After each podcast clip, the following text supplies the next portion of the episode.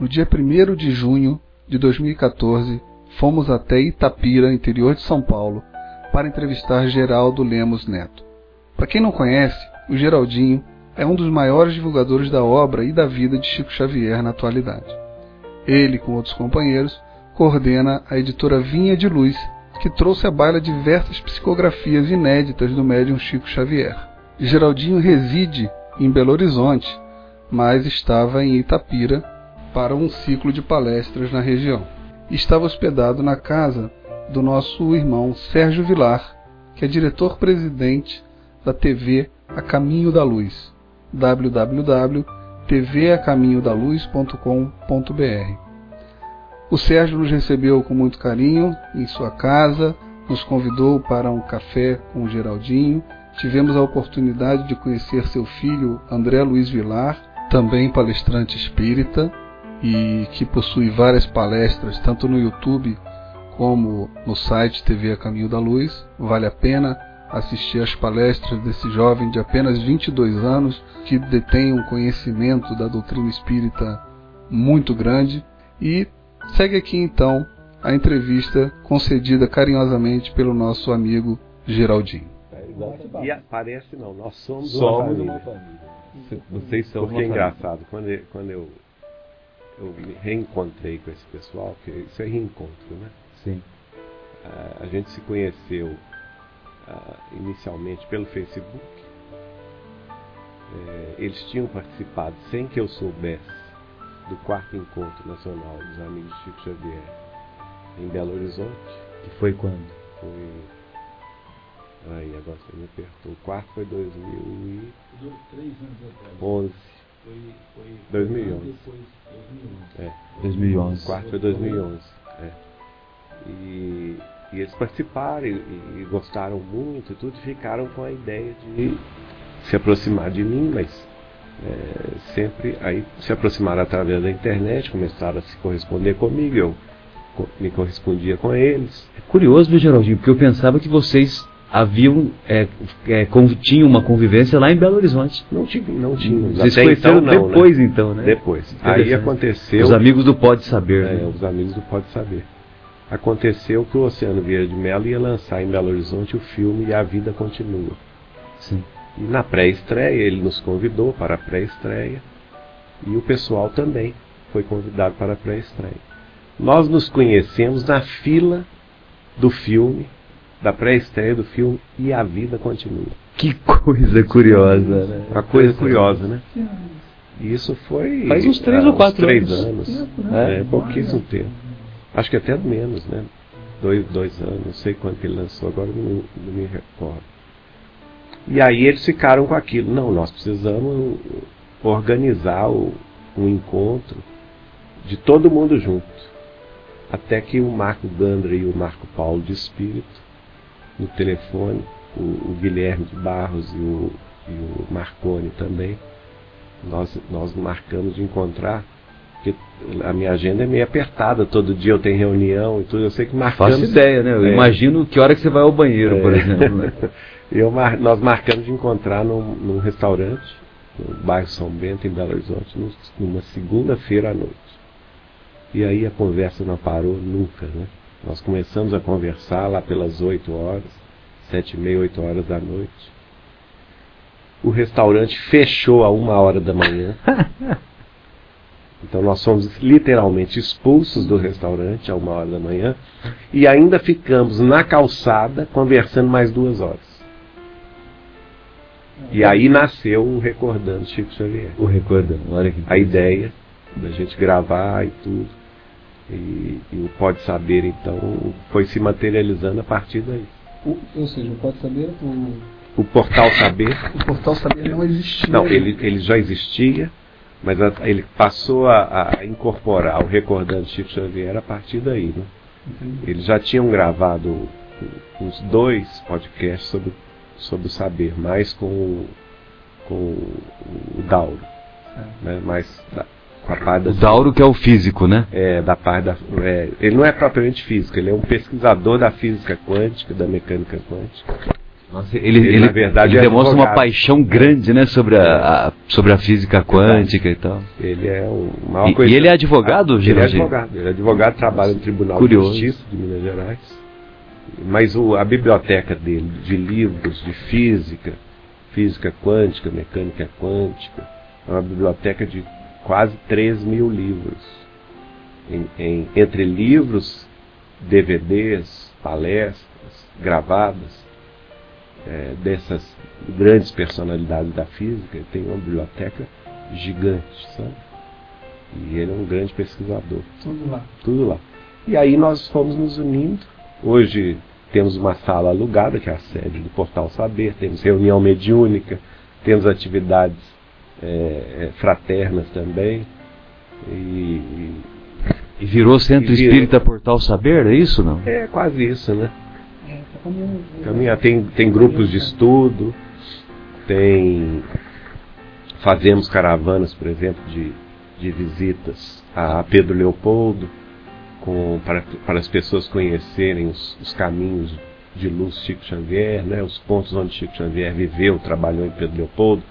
Agora mesmo vai ter uma em junho, dia 11 de junho. É, vamos reunir várias pessoas que vêm do Rio Grande do Sul, de, de, Brasília. Da, Uma quarta-feira, né? É, Porque a quinta-feira é a estreia do, da Copa. Né? É. Então é assim vai, vai seguindo. E o portal, na realidade, hoje não se restringe a Belo Horizonte, porque nós temos colaboradores de Manaus a Porto Alegre, que trabalham. Os de Manaus, por exemplo, nem nos conhecem ainda fisicamente, né? mas fazem edições. O João Pedro de Manaus, o Felipe Mascarenhas de, de, Porto Alegre já, já foi a Belo Horizonte duas vezes com a esposa, tem sido um grande trabalhador. O Kaique do Rio de Janeiro, que é esse que eu citei, que é um pesquisador histórico, né? Há dois mil, há dois mil anos, e ele, e ele é, é, ator também, ele tem um grupo de, de, de atores e atrizes do Rio de Janeiro que divulgam a doutrina pelo teatro.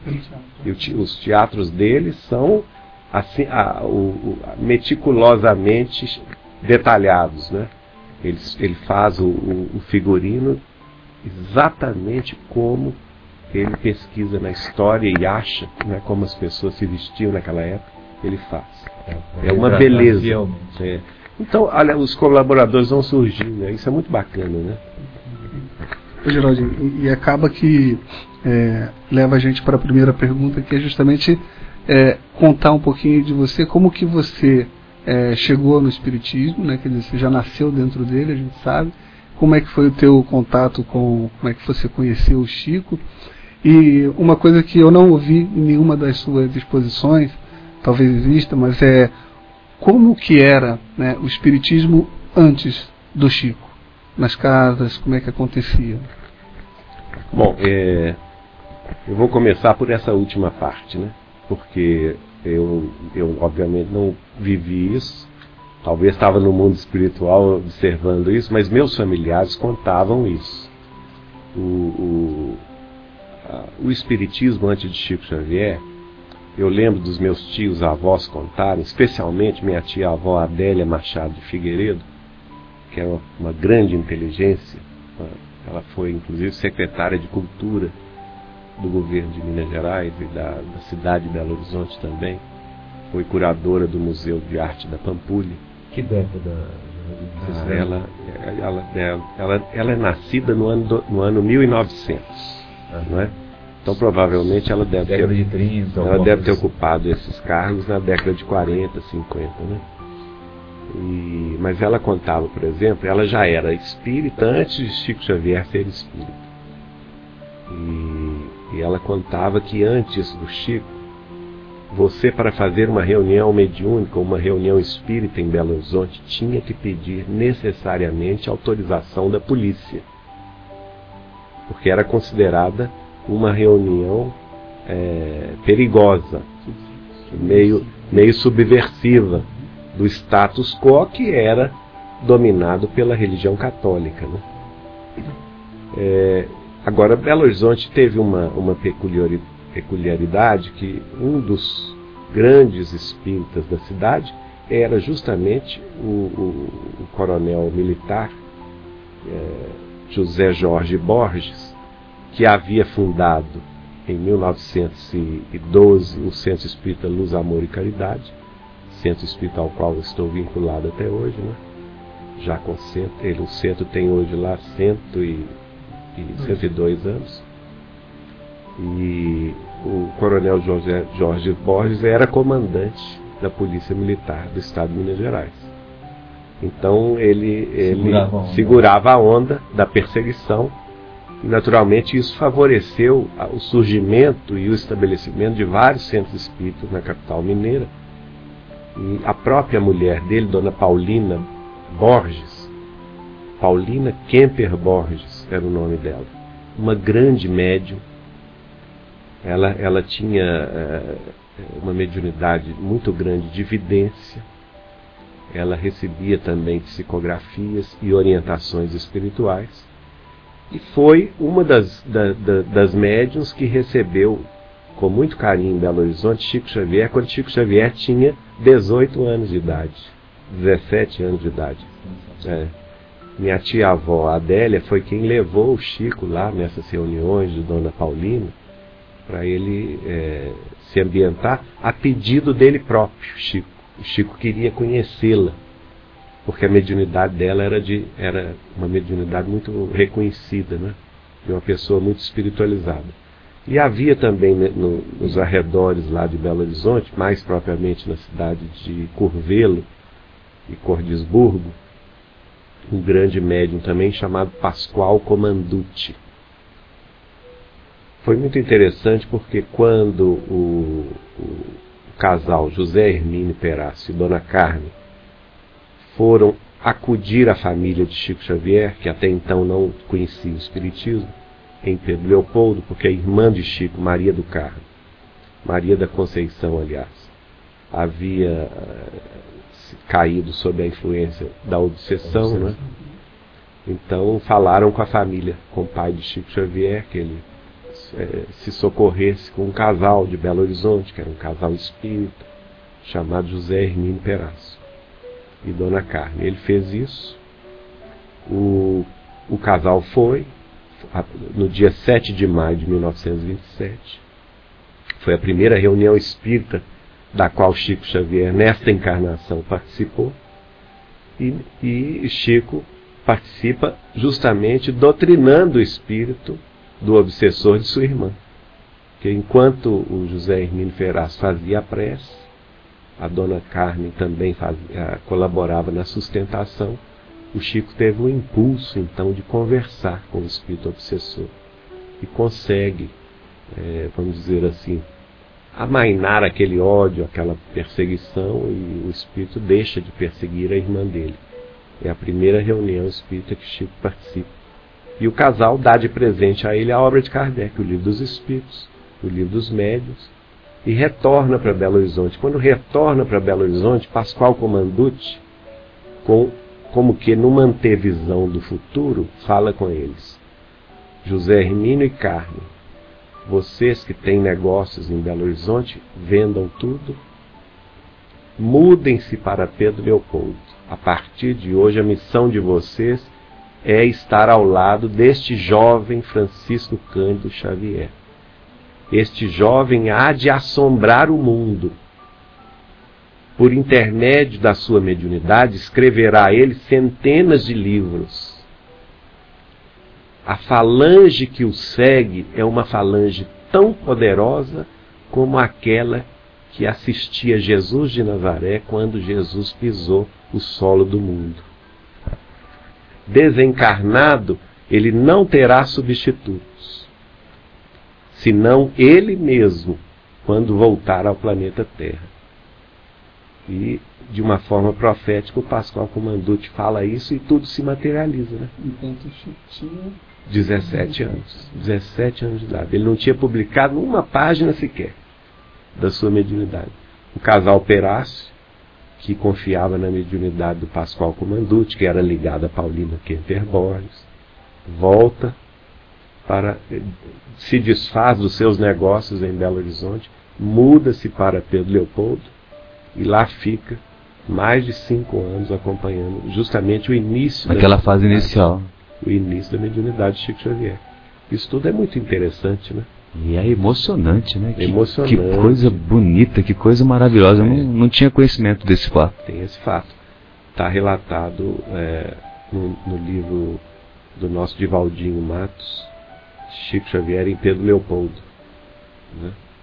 Foi, essa, essa história foi recuperada por um pesquisador de Belo Horizonte. Deixa eu ver se eu me recordo aqui o nome dele é, que foi grande amigo de Chico Xavier. E ele que escreveu, inclusive, o livro, ele entrevistou o Pascoal Comanduti, entrevistou o casal Perácio, né? E quando José, José Alcântara, sobrinho, esse pesquisador. Eu conheci muito. E está nessa obra que você citou, né? Que você falou. Está é, nessa obra. É, Chico Xavier em Pedro Leopoldo. Pedro Leopoldo. Agora, o seu Alcântara foi frequentador do Luz, Amor e Caridade, foi grande amigo de Chico Xavier, visitava Chico Xavier em Pedro Leopoldo, em Uberaba, e sempre nos contava muitos casos também do Chico, ele já desencarnado, né? Desencarnou com quase 100 anos, o, o, esse pesquisador. Então são muitas histórias né, que a gente vai colecionando. Agora o interessante é o seguinte, a dona Paulina, quando nós começamos na mediunidade de, de psicografia, um dos espíritos que se apresentou lá no Centro Espírita Luz, Amor e Caridade foi foi a dona Paulina Kemp Borges, esta que eu citei, né? E nós mostrávamos o Chico, as psicografias, aí ele veio nos contar um, um, um episódio com ela, é, que Chico algumas vezes participou das reuniões dela, mas ele vai me revelar uma coisa interessante, né? Hoje, quer dizer, naquela ocasião, na década de 80, o Chico me disse, Olha, Geraldinho, Dona Paulina, para você ter uma ideia da elevação espiritual dela, hoje no mundo espiritual, ela é a diretora responsável por todas as reuniões de desobsessão que ocorrem nos centros espíritas da capital mineira toda. Só para você ter ideia, Belo Horizonte deve ter mais de 600 centros espíritas. imaginava até mais. Poxa, Está com quanto? 3 milhões de habitantes? A cidade, 3 milhões e 200, né? A cidade de Belo Horizonte. Quando você fala 600, é só em Belo Horizonte? Só em Belo Horizonte, não, só em Belo Horizonte. Segundo Chico Xavier, ela é a mentora espiritual que dirige os trabalhos da desobsessão em todos os centros de Belo Horizonte. É uma espécie de coordenação. Uma coordenadora, é, um supervisor espiritual. Então são, são coisas que só Chico sabe, né? Uhum. Geraldinho. É... Mas eu acabei não respondendo a sua pergunta. É, você não falou de si próprio. É, e vou aproveitar para mudar um pouquinho. Tá. Porque é, essa parte tua, que é muito interessante, você já contou em algumas ocasiões e tudo mais, eu acho que se você puder fazer um resumo legal. Mas uma coisa que me chama a atenção e que eu fico super curioso, é, tem uma, uma palestra sua que você está narrando uma ocasião onde estava você, a sua esposa Eliana, almoçando com o Chico. Ali, e até um, uma passagem emocionante do livro Kardec Prossegue, se eu não me engano, né? Que ele tem aquela, aquela revelação, inclusive está numa das perguntas aqui, mas tirando a questão da reencarnação de Kardec, como é que é isso, né? Assim, você, como é que é a sensação de você estar perto e ter essa, essa intimidade com uma pessoa como o Chico? Olha, até hoje eu me pergunto isso. o que eu custo acreditar que eu tive essa chance, essa oportunidade. Eu acho que a espiritualidade, muito sabiamente, deve ter pensado assim: olha, com Geraldinho, o único jeito dele tomar jeito é colocar ele perto de Chico Xavier, porque do contrário ele vai perder outra vez a oportunidade da reencarnação. E, e de fato, é, eu, eu sou de uma, como você falou, uma família parte, pela parte materna, uma família espírita, em que meus tios avós todos eram espíritas. Né?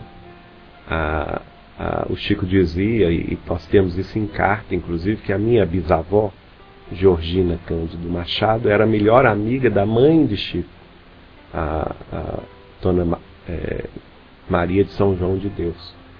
E o, o, Chico me revela também que a casa onde ele nasceu, que nós colocamos a fotografia dela no livro Chico Xavier Mandato de Amor, era uma casa de meia, não sei como aqui em São Paulo se fa, fala, é isso mesmo? metade da casa, parede de meia, né? Metade da casa era a família do Chico e metade da casa era a família de meu tio bisavô, Geminadas, né? E lá a gente fala casa de meia. E, e era, era residência do meu tio bisavô Eliseu Correia e a esposa dele, tia Cilia, que viveu mais de 100 anos. Eu tive ocasião de entrevistá-la em Belo Horizonte para saber, ela era ela desencarnou cega. A gente e era uma pessoa boníssima, uma bondade extraordinária. Eu fui à casa dela entrevistá-la e ela falava da mãe de Chico, que ela era vizinha, né, de Porto. E, e eles falavam da bondade de Chico já quando criança. Enquanto os outros irmãos todos, que a família era muito numerosa, iam brincar, iam pular na rua e tudo, Chico ficava, preferia ficar ali acompanhando a mãe dele, como que ele, ele talvez sentisse que a presença física dela na Terra fosse curta, como de fato foi, né? Ele só desfrutou cinco anos da, da presença dela na Terra. Né? Então, essas histórias todas, a família é muito dedicada ao Espiritismo, dois de meus tios avós foram muito dedicados, inclusive, ao movimento espírita. Né? O, o, o mais velho deles, Zeca Machado, cujo nome é José Flaviano Machado.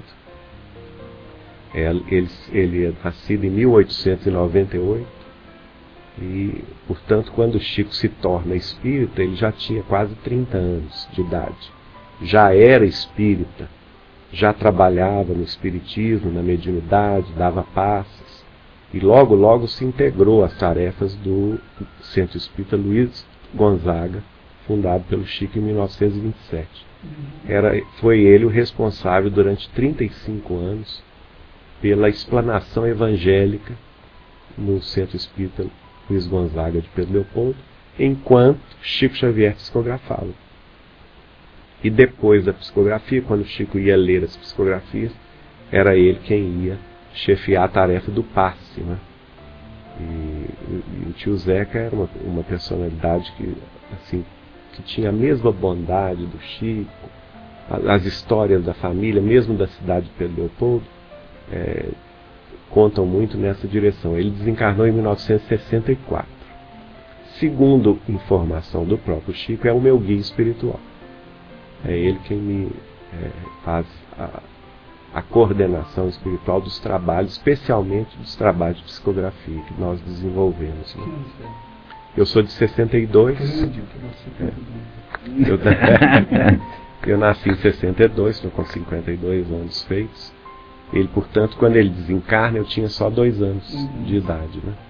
E a irmã dele, a seguir, que nasceu em 1900, ela era do dia 21 de abril de 1900. É a minha tia, a avó Adélia Machado de Figueiredo, que eu já citei. Era uma, tinha uma uma, uma facilidade de contar as histórias em detalhes, era muito detalhista. Né? Ela tinha, o Chico me dizia que ela tinha uma origem francesa muito forte. Então, é, é, inclusive ela aprendeu francês autodidata, só de, só de ler livros em francês ela falava fluentemente francês. E, e apaixonada com o Chico Xavier, né? porque o Chico para ela foi uma uma benção. Ela perdeu o filho mais novo, William, com 18 anos, ele teve um problema de tétano, uma gangrena que tomou a, a perna dele e veio a desencarnar em 1941. E o Chico passou a psicografar ao longo do, das décadas, o Chico psicografou 33 mensagens do William consolando a mãe. Iniciado em Pedro Leopoldo. É tudo em Pedro Leopoldo. É até um, é. um erro de alguns biógrafos. É um erro, exatamente. Hoje eu citei na palestra de, da, da, da manhã aqui no Perdão, Amor, Perdão e Caridade, Amor e Caridade.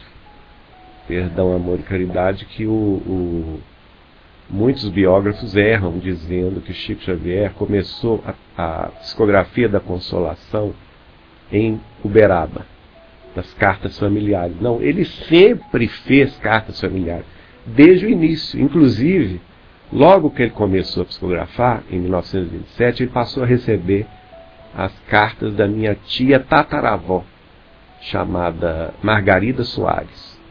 Nós tiramos o aspecto familiar dessas comunicações, que temos os originais todos guardados até hoje, que ela se dirigia aos meus tios avós, à minha avó, depois aos sobrinhos todos, né?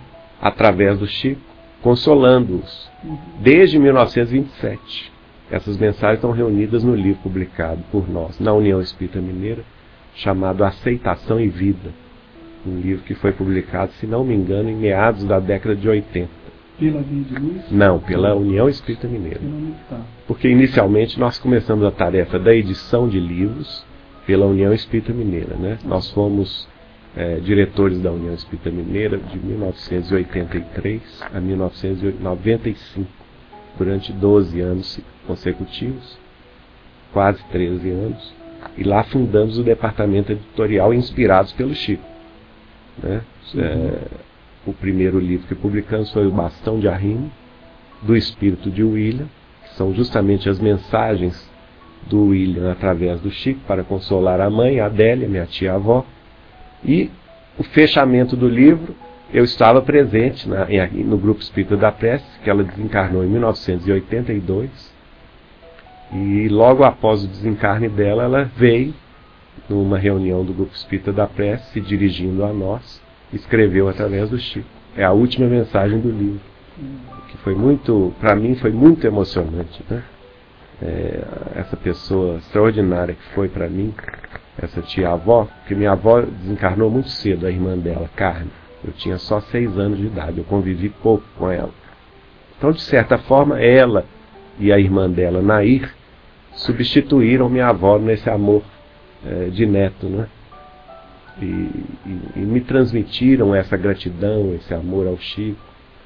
Então eu, desde criança, ouvia muitas histórias do Chico, mas não, não, não o conhecia até então, né? É, até comecei a escrever para ele, eu tinha uns 14 anos, só para expressar a minha gratidão, não, não assinava as cartas, você já deve ter ouvido isso, e mandava as cartinhas, e também não colocava o remetente, que eu pensava, ah, é um homem muito ocupado, não vou incomodá-lo com isso, né? Eu acho que nós não conhecemos essa história, né? Eu, eu não conheço. Eu acho que eu já gravei isso. O Guilherme já deve ter ouvido, né? Então eu, eu escrevia, dava vontade de escrever para o Chico, eu escrevia, não é? Mas sem qualquer pensamento de receber uma, uma notícia dele, nada disso. Era mesmo para expressar a gratidão pelo, pela bênção, pelo, pelo carinho, pelo amor que ele tinha deixado na nossa família Machado. É uma família muito numerosa. Minha, contando com a minha avó, eram oito, todos eles espíritas dedicados ao espiritismo, e cada um deles, por exemplo, só o Zeca Machado tinha dez filhos. Né? As famílias numerosas daquela época, né? e todos muito ligados a, a, ao espiritismo, à doutrina, trabalhando muito. Curiosamente, minha mãe, justamente minha mãe, filha da carne, é a única que não era espírita. Era, ela era do contra. Eu vim nascer justo dela. E ela era o quê? Nada, coisa nenhuma. Tá. Não acreditava em nada. Ainda criticava a gente, o espiritismo, tudo, né? Quando ela viu que eu estava seguindo para o espiritismo, ela, ela me chamava de padreco, falava que cuidado que você vai pegar a doença da minha família, hum. né? de, de, de, de, de é, fascinação religiosa. É todo mundo pirado na cabeça dela, né, coitada. Mas com, com o tempo depois ela foi amainando isso. Né? E, mas eu tinha essa vontade porque na hora que, que nós nos reuníamos em família, o assunto caía em Chico Xavier, em Espiritismo, em mensagens do além, né? Então isso para mim era o, o, cotidiano, o arroz com feijão, né? E eu queria saber mais, eu estava sempre perguntando, conta mais, conta mais.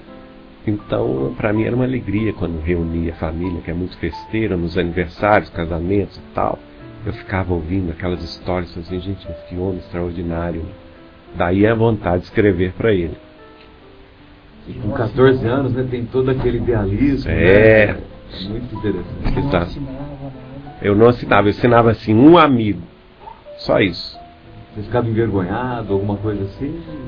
Não, eu não pensava que. Imagina, eu não pensava que ele se incomodaria comigo, né? Um, um meninote, um rapazote. Então eu mandava aquelas cartas. Quando chegou em 1900. Aí durante dois, dois anos eu fui residir nos Estados Unidos.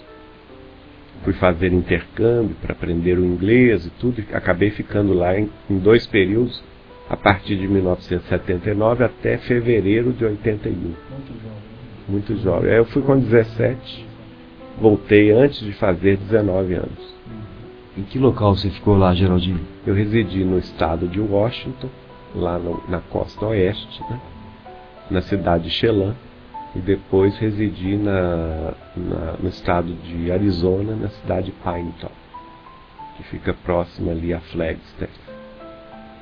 E lá eu aprendi inglês com mais facilidade, eu já sabia inglês, porque eu, desde pequeno, a minha família toda foi matriculada nos cursos de inglês.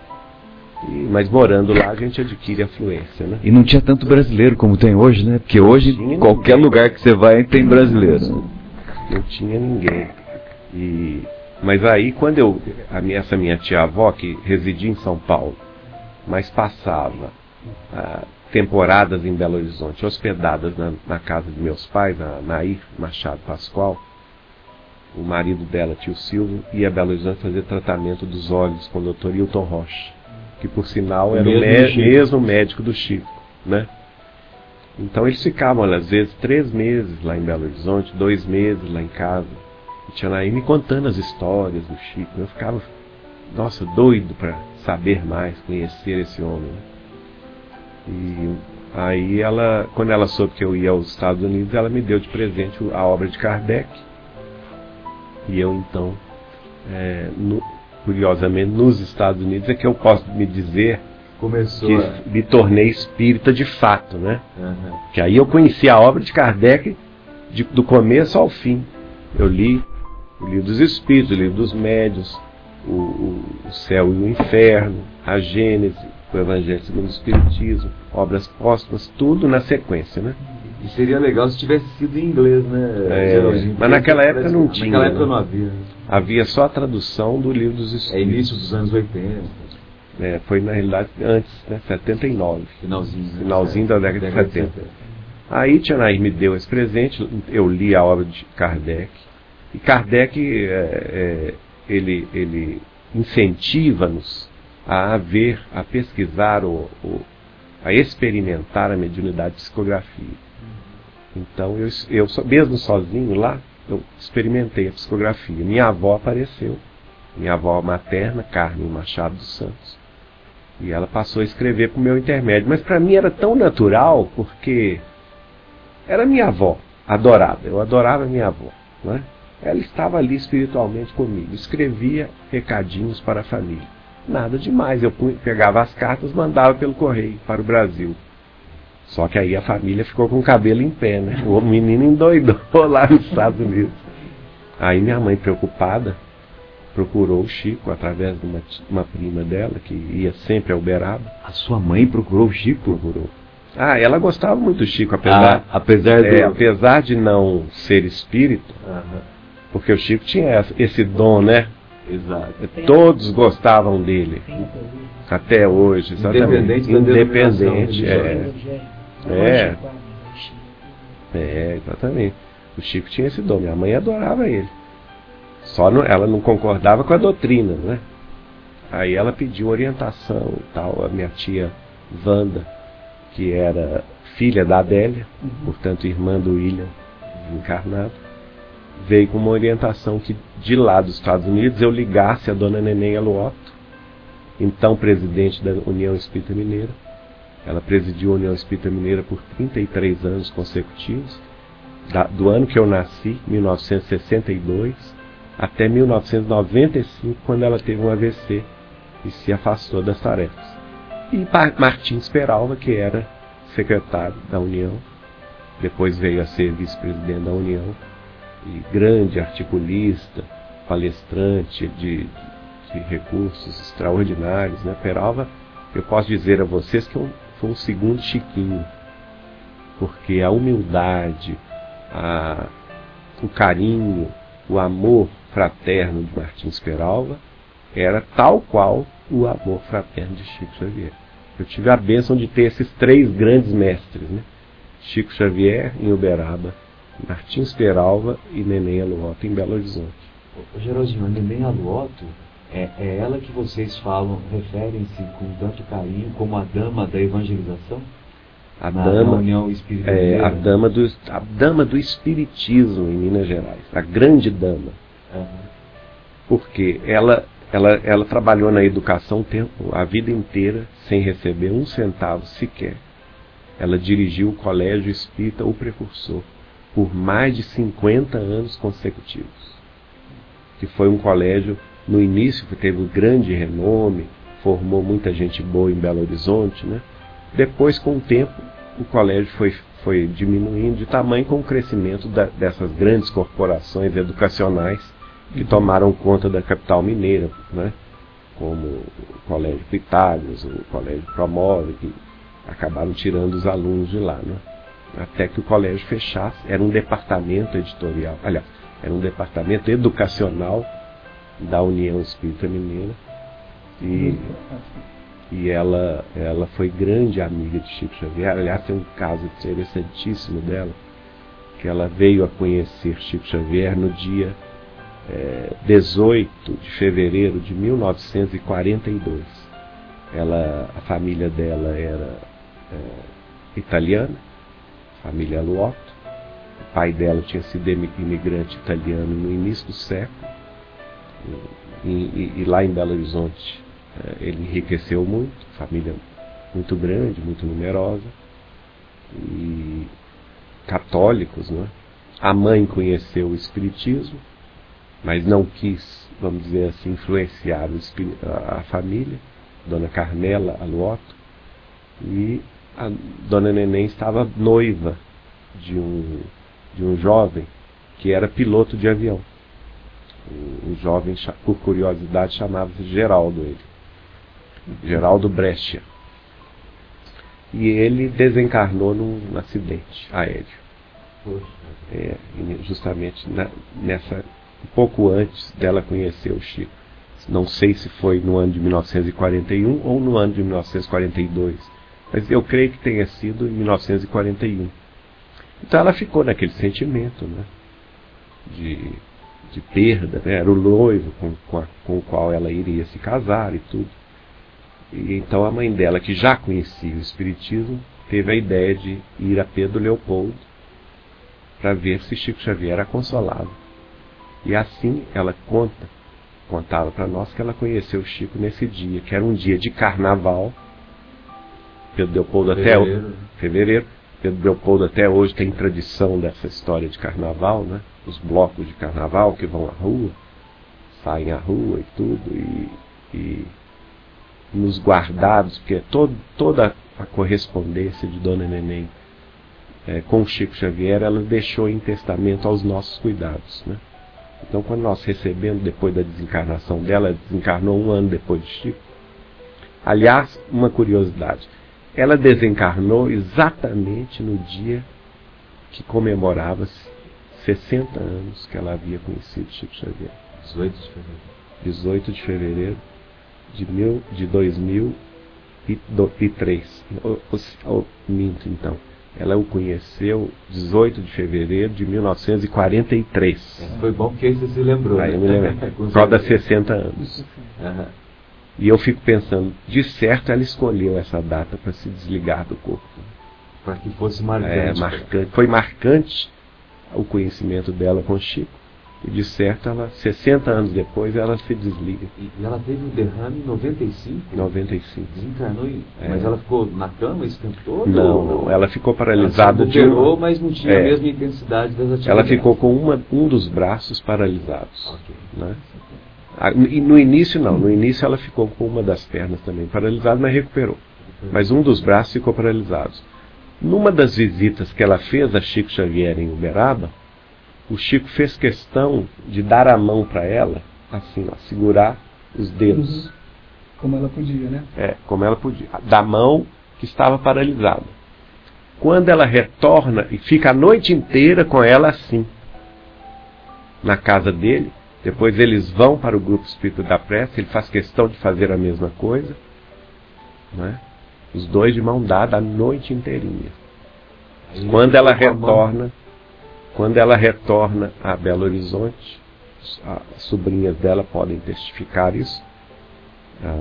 A Ana Carmela é uma delas. Ela recupera o movimento das mãos, da mão que estava paralisada. Né? A amizade deles era uma coisa muito linda, muito grande, muito grande mesmo. E aí ela. então eu conheci Dona Neném em fevereiro, quando retorno dos Estados Unidos, porque o Chico havia pedido, quando minha mãe pede é, orientação, é, quando minha mãe pede orientação, o menino endoidou, está recebendo espírito lá nos Estados Unidos. E minha tia Wanda vai a Beraba pedir orientação do Chico. O Chico dá a seguinte orientação: peça a ele que, de dos Estados Unidos, toque o telefone para Neném Aluoto. Foi assim que eu fiz. E ela então me pediu: olha, você está aí sozinho, você é muito jovem. É, pare com a atividade, porque você está assustando seus familiares que não estão compreendendo o assunto e podem te trazer problema quando você voltar. Mas você faça assim: quando voltar ao Brasil, nos procure. E ela perguntou: quando você volta? Eu disse, eu, eu, eu disse a ela: em fevereiro de 81 eu volto. Então nos procure. Foi, foi assim que eu fiz. Eu cheguei num dia, no dia seguinte eu já estava na casa dela, que foi para mim um reencontro, porque ela de fato foi a minha mãe espiritual. E nesse mesmo dia eu conheço Peralva na casa dela, que para mim foi meu pai espiritual, né? E, e, e, da recomendação até fevereiro realmente você parou? Parei. É, eu suspendi tudo para não assustar a família, mas é, passei a estudar a doutrina na casa dela. Ela é presidente da União, me convidou para ir para a Mocidade Espírita, o precursor da União, onde fiz grandes amigos, que são meus amigos até hoje. Uma época vamos dizer assim, muito boa da, da mocidade espírita, da, da União Espírita Mineira, né? a época dourada, início da década de 80. O Haroldo é dessa época? Ou é um Não, o Haroldo é mais novo. Né? É mais novo. É, ele deve ser pelo menos 10 anos mais novo do que eu. É. Ele devia ser criança, né? Porque ele conta que ele participou ativamente da mocidade é, né? É, mas é, é, já é outra geração o Haroldo, né? Quando, aí eu começo na, na tarefa, e fico com a vontade de conhecer o Chico. Né? Já tinha essa vontade enorme. É, aí a coisa aumentou, né? Porque aí eu me integrei às tarefas espíritas e tudo, aí eu queria. Não, é desde 14 anos de idade. Aí nessa altura eu já estava com 19. Então quer dizer, a curiosidade estava lá. E nunca parou de mandar? Sempre mandava? cartas para ele? É, eu, não, eu não tenho recordação de quantas cartas eu mandei. Você mandou por um determinado é, período. Mas durante esses cinco anos eu devo ter mandado aí talvez umas duas ou três por ano. Tá. Mas eu não, sinceramente, não era uma coisa que eu preocupava. Como eu, eu não tinha intenção de receber a resposta, eu não colocava o remetente. Eu assinava um amigo e não colocava o remetente, porque eu nunca imaginava que Chico Xavier, um dia eu, eu teria algum contato com ele. Né? Para mim era uma coisa tão inatingível. Né? Então aconteceu o seguinte: em outubro de 81, esse mesmo ano que eu retornei dos Estados Unidos, essa minha tia avó Nair me convida, me liga o telefone em Belo Horizonte. Eu digo, Geraldinho, você está com tanta vontade de conhecer o Chico e nós vamos ter uma oportunidade ótima. Ele vem a São Paulo ela residia em São Paulo. Ele veio a São Paulo lançar dois livros. E eu vou trabalhar no lançamento desses livros. Venha para minha casa que nós vamos juntos, eu te coloco do meu lado trabalhando comigo. Opa, não, não... demorou dois minutos, eu estava já pe pegando passagem para ir para São Paulo. E pedi licença lá aos meus pais e vim para casa de Tianaí em São Paulo. De fato, o Chico veio. Se não me falha a memória, foi o dia 14 o dia que eu conheci Chico Xavier, dia 14 de outubro de 1981. Ele ia lançar dois livros no Centro Espírita União, da Nena Galves, do Francisco Galves. É o maior centro espírita de São Paulo até hoje. Vocês imaginam. Nós chegamos para trabalhar lá porque a gente ficou na organização dos livros. Então era abrir os livros para o Chico é, autografar, né? E eu fiquei a uma distância de 3 metros dele. E enquanto Chico, a reunião começou, chegamos lá por volta de seis e meia para preparar até as orientações e tal. Eu fiquei ao lado da Tia e a três metros do Chico. O Chico chegou pontualmente para a reunião às oito horas. Lotado o salão de gente. Não precisa dizer isso, né? Era gente que não, não acabava mais. Acho que eu nunca vi tanta gente junta numa noite só. A reunião começou às oito, lá pelas quatro e meia da manhã, o, o Gauss fala com o Tianai, ah, eu vou fechar os portões, porque não para de chegar gente. Quatro e meia da manhã. Ou seja, oito horas e meia depois. Tinha, não parava de chegar. O, o salão não esvaziava. Porque à medida que o povo ia saindo e embora, outros iam entrando. Só para ter uma ideia, qual era o tamanho do salão? Eu acho que cabem mil pessoas lá dentro. O Chico trabalhando? Não, o Chico, e o que mais me impressionou é isso. Eu era um jovem de 19 anos. Já, Já estava esgotado. exausto, esgotado, língua de fora, né? cansado, com sono, com fome. De saco cheio? É. Não de saco cheio, não, que eu estava gostando da festa, que é uma festa espiritual. É. Né? Mas o homem, Chico Xavier, que estava ali com 71 anos de idade, feitos.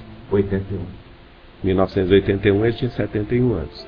Ele estava feliz, alegre, satisfeito, e senta, levanta, abraça um, beija o outro, dá uma rosa que ele dava a cada um, né? Ele tinha umas senhoras do lado direito dele, nós estávamos do lado esquerdo. Do lado direito tinha umas senhoras tirando com alicate espinhos das rosas. Por quê? Porque ele fazia questão disso, porque ele não queria ferir a mão de ninguém. Então ele oferecia uma rosa para cada um. Ele abraçava a pessoa com muita alegria, sentava para autografar. E a gente abria os livros, aquilo ia como se fosse um, uma linha de produção, né? A gente abrindo o livro e ia, ia no, na carreirinha, assim, um atrás do outro. E ele assinava. E havia o carimbo também, para ele não ficar escrevendo, né? Tinha vários tipos de carimbo. Então ele, ele, praticamente ele punha o nome da pessoa e a data e assinava. E aí. Eu acho que ele se alimentava daquela. Ele se alimentava, né? ele gostava disso. É. Depois eu vinha saber, até então eu não conhecia, né? Depois eu vinha saber que a, melhor, a maior alegria da vida dele era essa festa, que ele chamava de festa de Jesus, né? Que era estar com o povo, que ele dizia o seguinte: Espiritismo é Jesus de novo para o coração do povo. Tudo que estiver fora disso é conversa fiada. Ele falava assim conosco.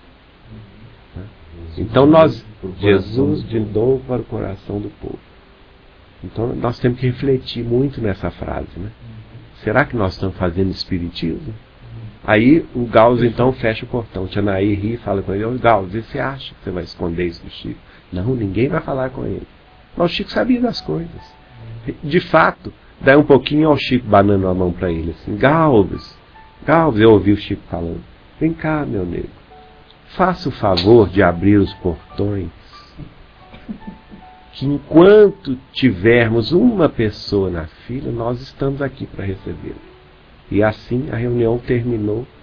Os últimos da fila estavam lá às sete e meia da manhã. Portanto, a primeira, minha primeira reunião espírita com Chico Xavier durou 11 horas e meia. Horas. Quem é que aguenta isso?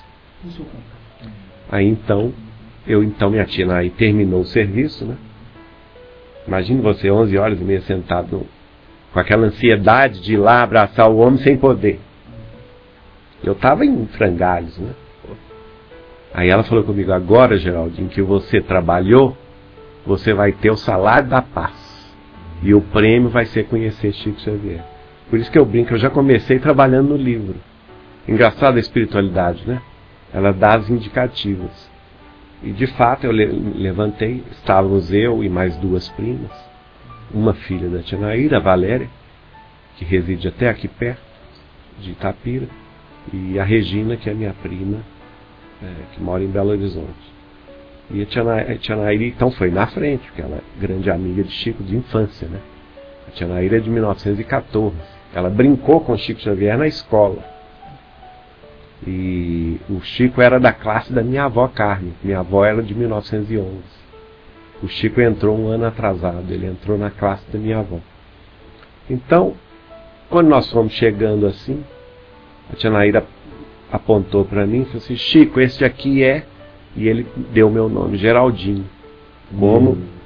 como meus familiares me chamam, porque meu avô chama Geraldo Lemos. Meu pai é Geraldo Lemos Filho, eu sou Geraldo Lemos Neto. E todo mundo me chama de Geraldo, Geraldinho ou então Neto. E o Chico me deu o nome Geraldinho. Eu fiquei tão espantado com aquilo. Mais espantado eu fiquei porque ele vira e fala assim: Meu filho, eu já te esperava há algum tempo. Já esperava a sua chegada há algum tempo. Mas eu nunca entendi duas coisas. Não. E eu fiquei assim, gente, eu nunca vi esse homem. Fiquei assim, até com medo dele. O que, que será que ele vai falar? Ele vira para mim, nem lembrava das cartas. Ele vira para mim e diz assim: Você me escreve cartas tão lindas que me fazem tão bem. Mas eu nunca entendi duas coisas. Primeira, por que, que você nunca as assinou? Em segundo lugar, por que nunca colocou o remetente para eu poder te responder? Aí eu fiquei completamente emocionado, né? as lágrimas caíram. Eu não, nem respondi ao Chico. Eu não tenho nada com isso, estou quase chorando. Eu estou aqui sentindo a presença. Ele deve estar nos ouvindo. Eu estou sentindo a presença dele. E aí eu fiquei absolutamente sem voz. Ele virou-se para mim e falou assim: Bom, meu filho, vai visitar nossas tarefas, vem conhecer nossas tarefas em Uberaba. E eu, e eu então banei a cabeça, porque eu estava chorando, eu não, eu não conseguia falar de emoção. Né?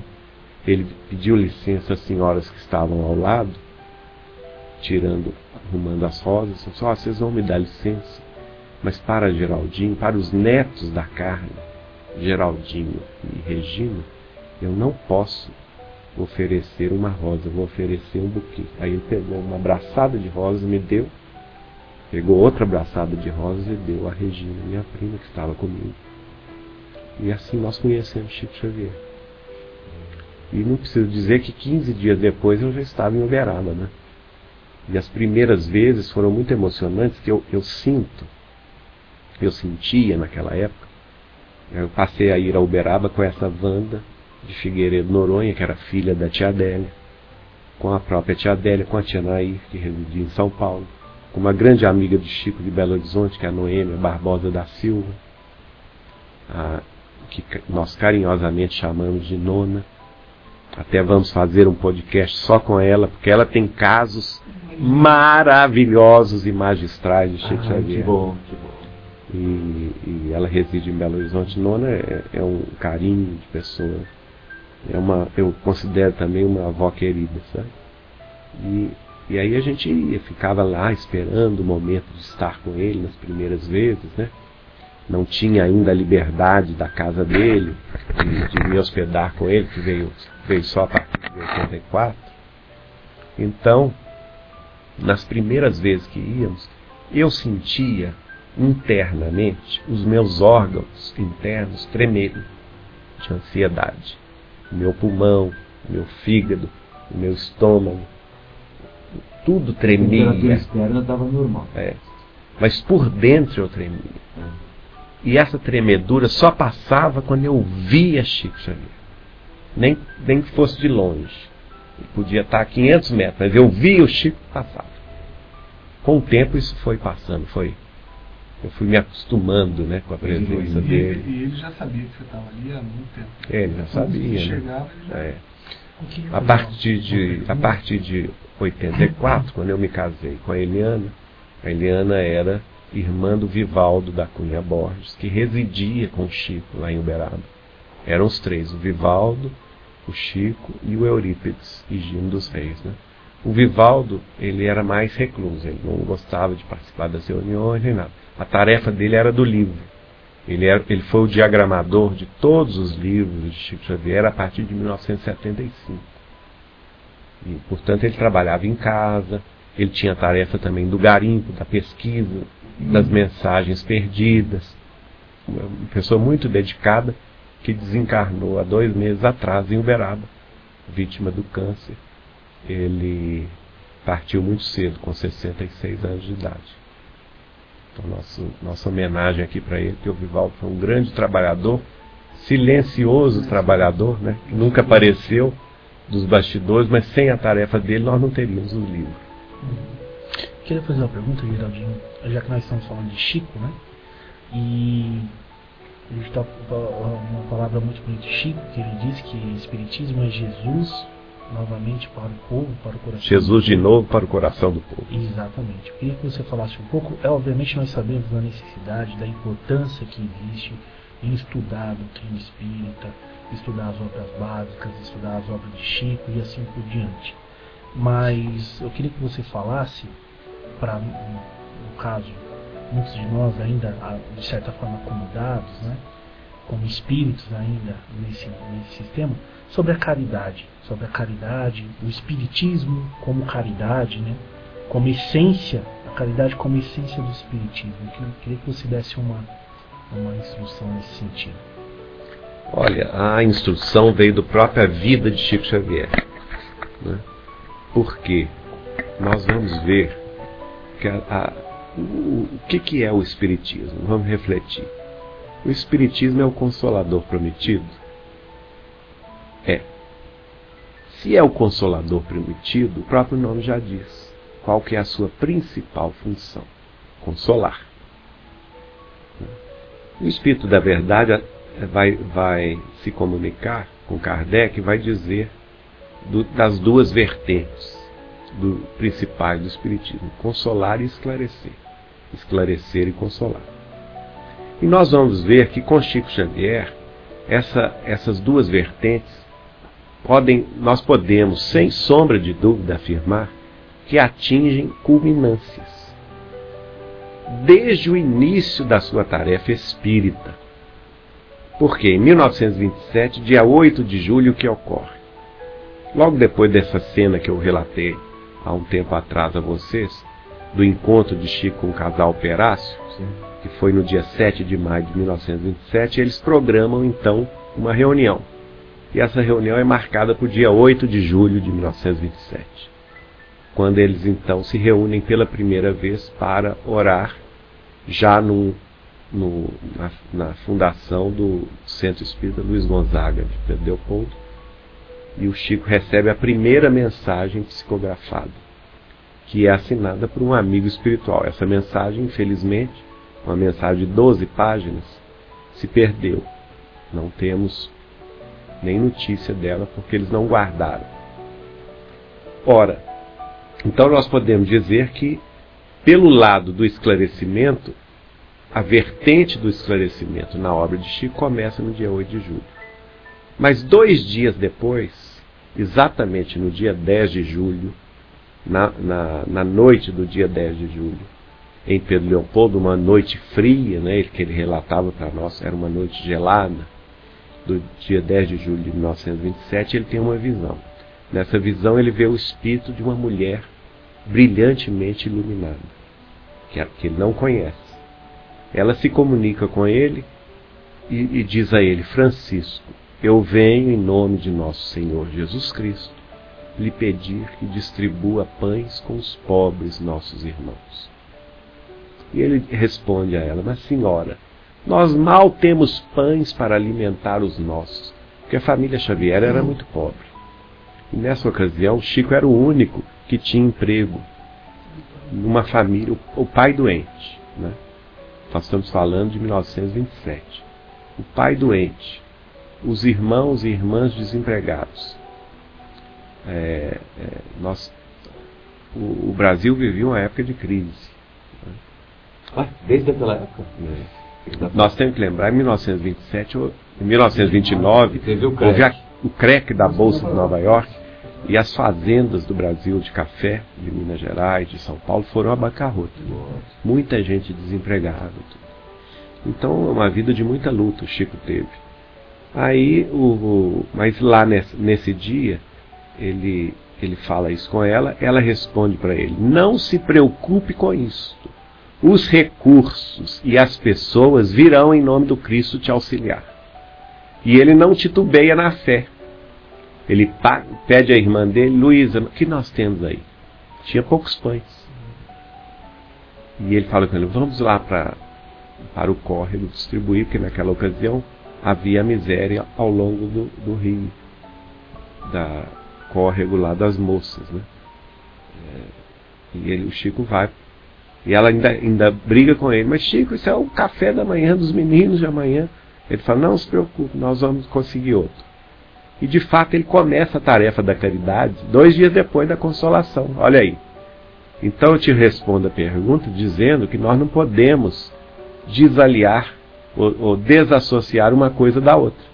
O estudo é necessário sim, é essencial, ele deve vir sim em primeiro lugar, mas ele deve vir acompanhado da tarefa fraterna, solidária, amiga. Que o Chico dizia para nós: o incêndio não se apaga sem que a gente lance um balde d'água. Né? E a fome é um incêndio que arrasa muita gente, principalmente naquela ocasião. Hoje nós podemos dizer que é menos, né? que o Brasil evoluiu, graças a Deus. E hoje o próprio governo se, se, se vamos dizer assim, preocupa com isso, né? distribuindo cestas básicas e tudo mais. E o quadro de miséria já se alterou bastante positivamente. Mas ainda falta, né? Ainda falta o quê? A miséria moral, o sofrimento é, das criaturas, por exemplo, quando perdem entes queridos, quando estão em situação de risco e que ficam desesperadas, tristes, angustiadas, aflitas. E isso aí não acaba nunca. Mesmo nos países mais ricos, talvez eh, vamos encontrar lá justamente mais angústia, mais depressão, mais é, aquele sentimento de, de, no, de né, de nada, que levam muitas vezes os jovens dos países mais avançados a cometer o suicídio e, e, bobagens outras, como por exemplo o grande problema que o Chico dizia que era nós poderíamos considerar como uma verdadeira guerra mundial, que era o problema das drogas, afetando as famílias em todos os níveis. Então nós temos muito trabalho a fazer dentro do Espiritismo.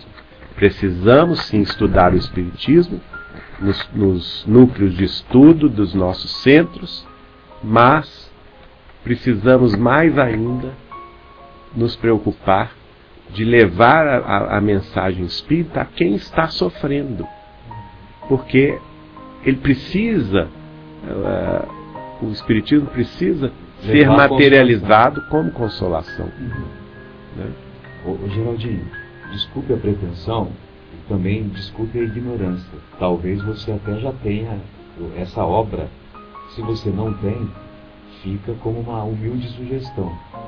Que você conhece muita gente que teve contato né, com o Chico.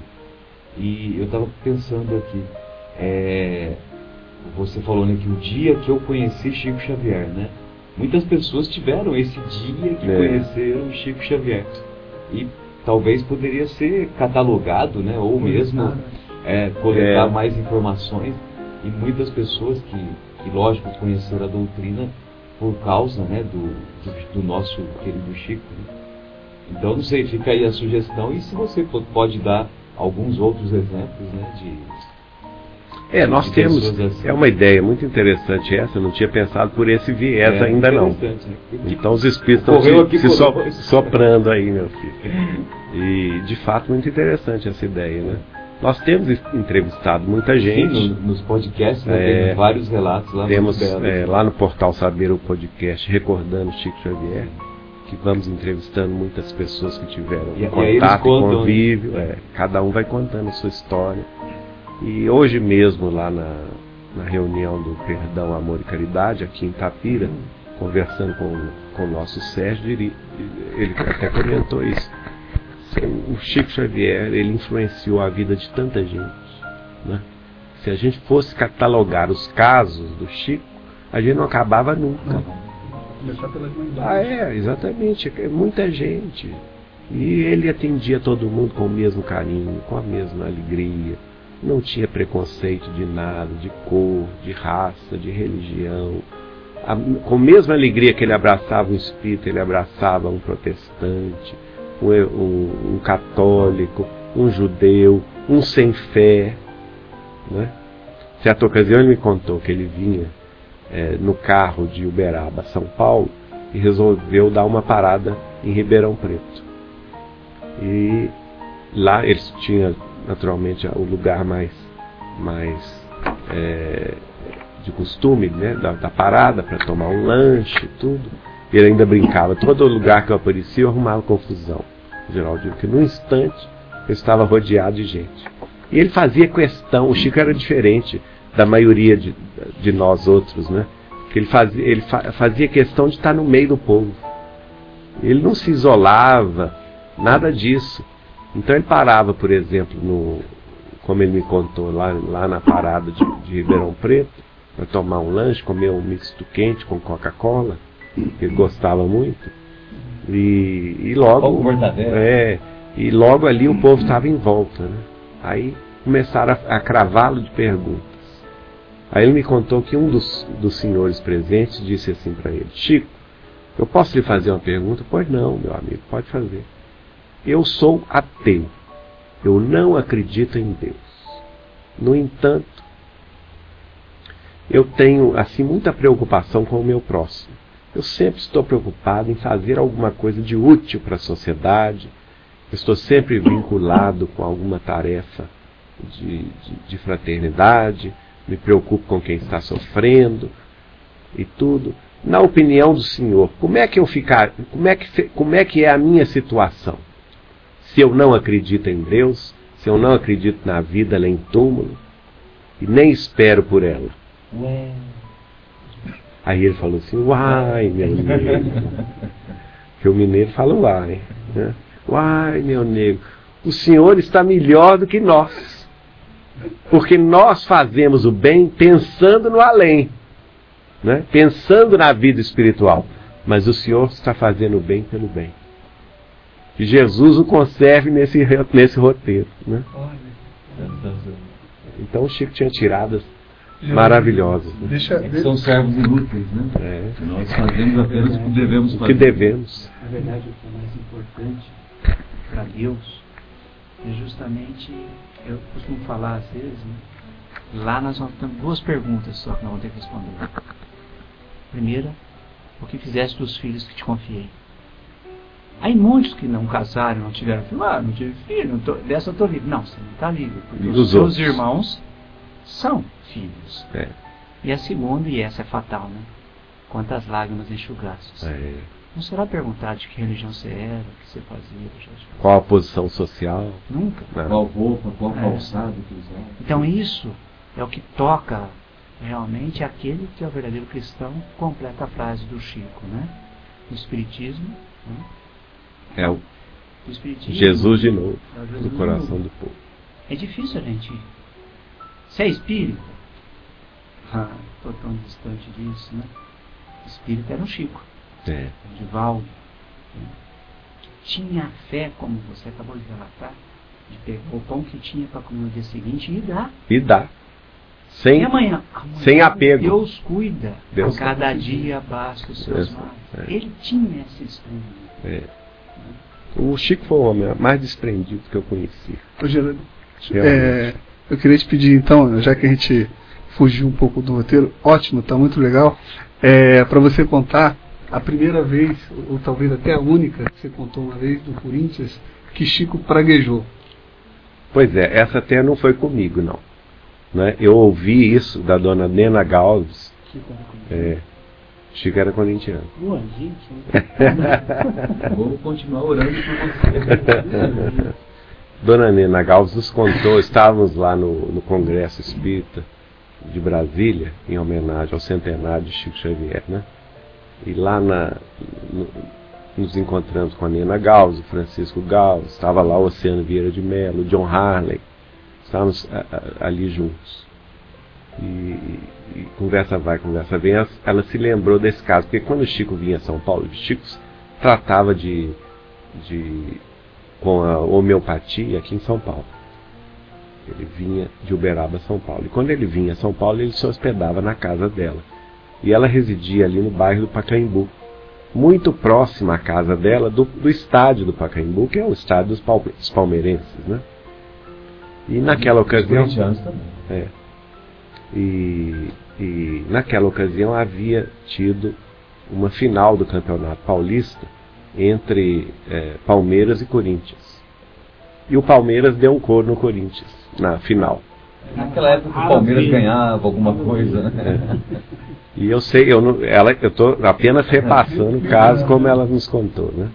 Então ela disse o seguinte, que eles então, ele, naturalmente eles não estavam preocupados com o futebol, eles estavam preocupados com as tarefas espíritas, entraram no carro, não se aperceberam da movimentação, que em torno do estádio ficava, naquela ocasião, tudo lotado. Não sei se até hoje ainda é. Então quem mora ali fica meio que bloqueado, né? E eles entraram no carro e quando tomaram a, a, a, a rua e viram que estava tudo congestionado, o carro ficou parado, paradinho ali tudo.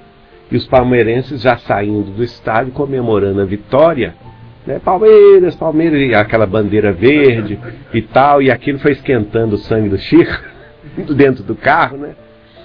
E eles então chegaram perto do carro e balançaram o carro, Palmeiras, Palmeiras.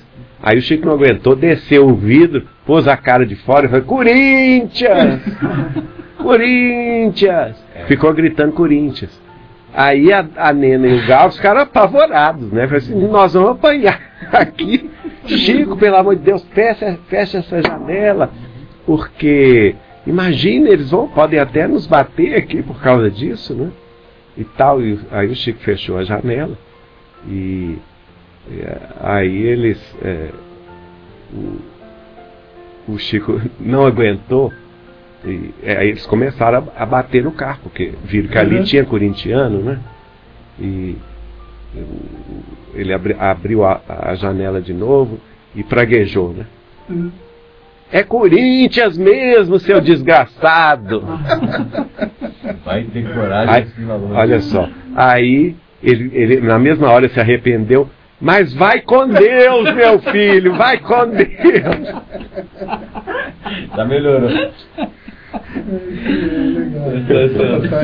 Mas, Geraldinho, isso deve ter ocorrido na década de 70 que os torcedores eram um pouco mais comedidos. Não, é, hoje em dia seria impossível essa cena, né, gente? Lógico, hoje. É, naquela época ainda tinha esse hoje respeito. O carro era destruído com tudo junto. Tudo junto, é. Hoje seria impossível isso. Né? É. Geraldinho, é, você que compartilhou dessa intimidade com o Chico, né?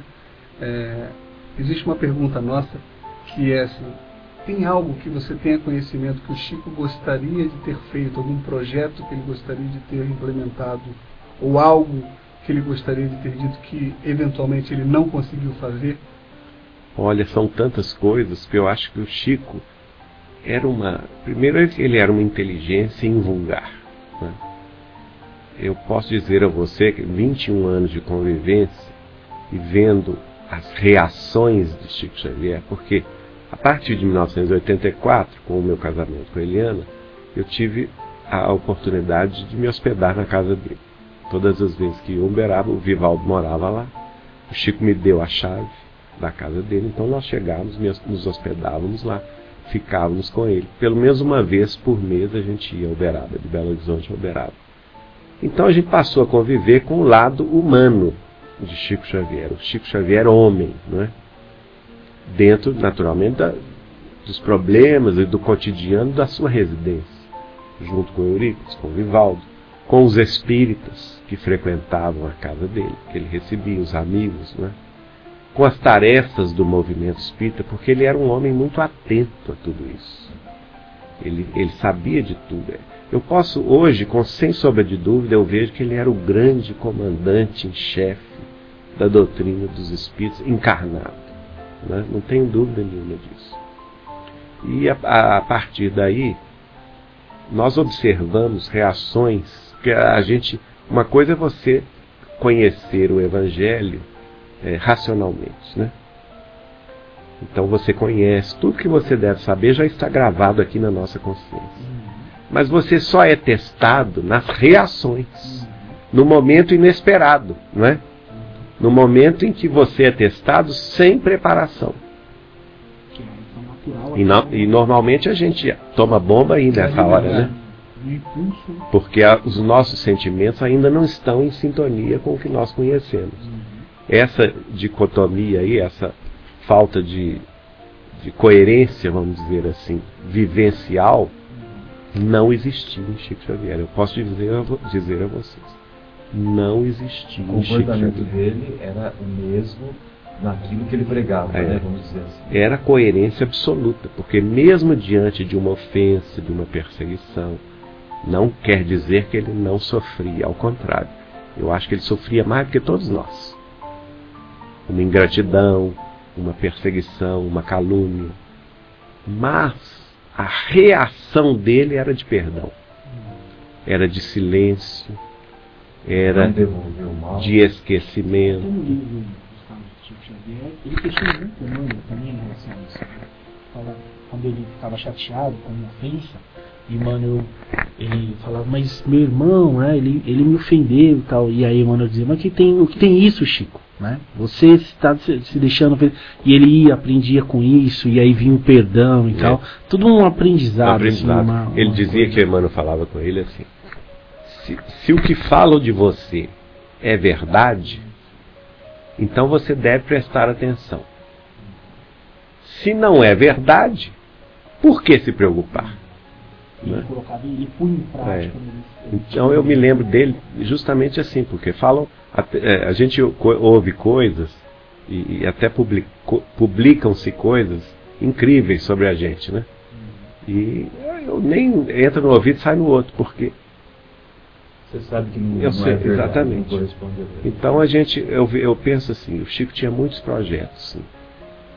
Uma das coisas que ele falava comigo, que hoje eu tenho a alegria de ver acontecer, na década de 80, eu vou contar um caso. Na década de 80, nós lá na, na Mocidade Espírito Precursor e na diretoria da União Espírita Mineira, junto com vários companheiros, eh, especialmente a nossa querida Thelma Núbia Tavares, é, organizamos a primeira feira do livro espírita de Belo Horizonte, que foi um sucesso. Ah, naquela ocasião, a União Espírita Mineira era bem no centro da cidade, na rua Guarani 315, ainda é até hoje, mas não é mais a sede principal. E, e lá tinha a Livraria Espírita Mineira, é, que era a maior livraria espírita da capital. Então nós fizemos o evento lá, é, divulgando aquela toda aquela garra da mocidade junto com o pessoal da União. E a, a feira foi um sucesso. Realmente eu- eu- nunca se vendeu tanto livro até então, né? E as pessoas saíam com 30, 40, 50 livros na mão. Então eu, fui ao Uberaba e falei com o Chico com aquele entusiasmo, né?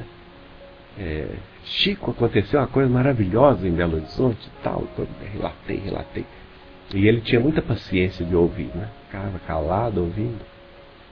Mas eu fui ficando assim decepcionado porque ele não estava com aquele entusiasmo que eu esperava ver dele, não é?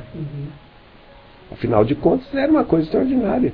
As pessoas saindo com 30, 40 livros na mão, né? Realmente aquele mundo de livros. Aí eu falei com ele, terminei o caso, ele disse, é, que coisa, meu filho, que coisa. Era uma expressão muito comum dele. Quando ele não queria nem dizer nem que sim, nem que não. Mas que coisa. A gente A sabedoria. é sabedoria, mas que coisa. Aí você já sabia que ele estava bem, não queria se comprometer. Né? Aí eu fiquei assim decepcionado. Falei com ele, ô Chico, você não gostou da notícia? Eu estou até meio sem graça aqui, que eu achei que seria, você ia gostar tanto. Senhor Geraldinho, eu gostei da notícia. Mas ó, repara bem o que você me contou. As pessoas que foram à União Espírita Mineira, na Livraria Espírita Mineira, de certo são, são pessoas espíritas, não são? Ah, são, Chico, são todas frequentadoras da casa. Então, e elas saíram com 30, 40, 50 livros cada uma. Se foi. Cada uma tinha um monte de livros. Pois é, para elas, esses livros já não servem tanto, porque elas já são espíritas. Eu vou ficar mais feliz o dia que eu for capaz de enxergar o livro espírita na prateleira de um supermercado, na, no posto de gasolina e nas livrarias comuns, não nas livrarias espíritas. Porque geralmente quem entra na livraria espírita já é espírita. E, e hoje a gente vê isso, né, Geraldo, Hoje com mais lugar. frequência. Então, eu, eu tenho uma alegria muito grande Verdade. de ver isso acontecer E posso dizer, por exemplo, na editora Vinha de Luz, nós temos uma, uma distribuição muito boa e efetiva, com grandes livrarias leigas. Né? Em Belo Horizonte, a livraria Leitura. A, a, no Brasil inteiro, a Saraiva Aqui e a tem Siciliana. também. É. Aqui Aqui tem também? Tem, shopping, aqui em Campinas, É. no Galeria Shopping. Então temos a Saraiva, temos a, a Siciliana, temos a FENAC e temos a Cultura de São Paulo, que são todas livrarias leigas do público comum Mas que vendem e hoje são os nossos maiores vendedores. E eu, eu, Eu imagino a alegria de Chico Xavier hoje na- no mundo espiritual vendo isso acontecer, porque esse era um projeto dele que ele não viu em vida, Mas que de repente até ajudou a acontecer, mas que de repente ajudou a eu acontecer. encontrei no, no Outlet que fala de vários postos de gasolina a biografia de Kardec. É, No posto de gasolina, posto de tá gasolina. mexendo em todos aqueles livros, está lá a biografia de Kardec. Eu já, eu já vi em vários, eu já vi em vários hipermercados também, da rede Pão de Açúcar, livros do Chico. Né? E ele falou comigo "Cê- no, no, da prateleira do supermercado. Olha que coisa curiosa. Né? E, e isso também, né, Geraldinho, é um desafio para o movimento espírita, porque nós ainda fazemos muitas palestras para, predominantemente para o público espírita. Para o público espírita. Então, O Chico não era que hoje muito- tem, tem filmes, né? É. O, o Nosso Lar, a própria, a própria vida do Chico, né? Que É. foi feito lá pelo Daniel Filho, né? Pela, É. Com a produção dele. Atingiu e, a- e continua atingindo, né? Pessoas não espíritas, né? Mas é, é, a, a divulgação do movimento espírita deveria se esforçar mais nesse sentido.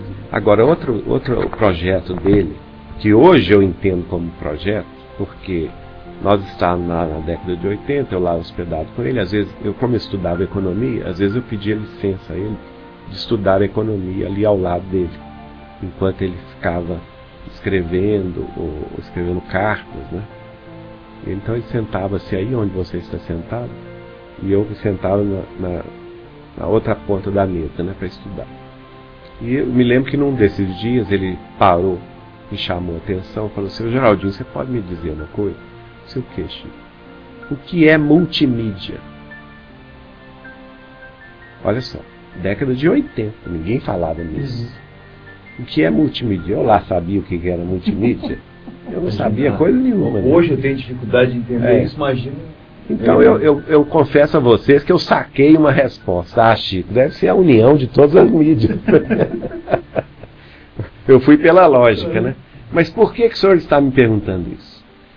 Aí ele falou assim, em tom solene, porque os espíritos estão aqui do meu lado, me falando que chegará o dia em que a doutrina espírita será veiculada em multimídia. E é hoje. E é o que nós- E a expressão que ele perguntou.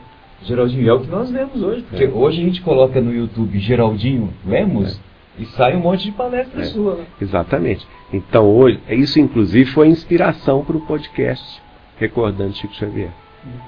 Né? Quando nós, é, até antes de conhecer o pessoal do Portal Saber, o Marconi me liga o telefone. Eu somente tinha conversado até então com o Guilherme de Barros. Mas aí o Marconi quis me ligar. Eu passei no Facebook o meu telefone para ele. Ele me ligou e nós batemos um papo e eu contei ao Marconi esse caso do Chico. Aí o Marconi contou pro pessoal do portal. Daí o nosso encontro, que eu já contei, no lançamento do filme E a Vida Continua. Olha o título, E a Vida Continua. E a vida continua. E a gente vai se reunir num restaurante. Eu vou contar isso de novo e todo o projeto da multimídia, né? Surge aí. O, o Guilherme Barros, ele é do Portal C também. É, ele, né? ele é, o, é, é o único que participa dos dois. Os dois, né? né? Do Portal C Mas vocês e do têm uma, Portal uma boa convivência né, com o pessoal Temos, do Portal C. né? temos, claro. todos amigos. né? Eu, eu quero fazer uma pergunta. Ah, antes de começar a entrevista, nós estávamos conversando sobre as obras de Chico, né? E a gente estava até falando que o Chico, em alguns momentos, se questionava em relação às próprias informações que ele recebia. E você havia dito que lá no nosso lar, quando ele chegou ali na, na parte do bônus hora, ele parou e tal, e depois a gente veio para cá, a gente, você não teve a oportunidade de continuar relatando. Eu não sei se você tem muito contato com o Bacelli, também tinha muito contato com o Chico. Um né? grande amigo meu. Então, é, eu gostaria de ampliar um pouco rapidamente aqui a visão espírita, porque nas obras do Bacelli, ele nos traz informações, digamos assim, ele continua nos trazendo informações mais frescas. Chico, ele teve, foi muito criticado por as informações que ele trouxe lá no nosso ar, como você mesmo disse. Ele mesmo chegou ali no bônus hora, ele desconfiou e parou e tudo mais. E hoje, se eu não me engano, numa das obras de, de Bacelli, não sei se é Semeadores da Última Hora, é, que também é pelo espírito do Dr. Inácio. Eu acho que esse é o nome da obra. O, o Bacelli tem a oportunidade de aprofundar um pouco mais nesse aspecto. Ele diz que lá no mundo espiritual há sim uma espécie de dinheiro, ele fala sobre, é, sobre esse aspecto do uso do dinheiro, que é um dinheiro como se fosse o bônus horas, como o André Luiz falou, mas ele dá uma aprofundada.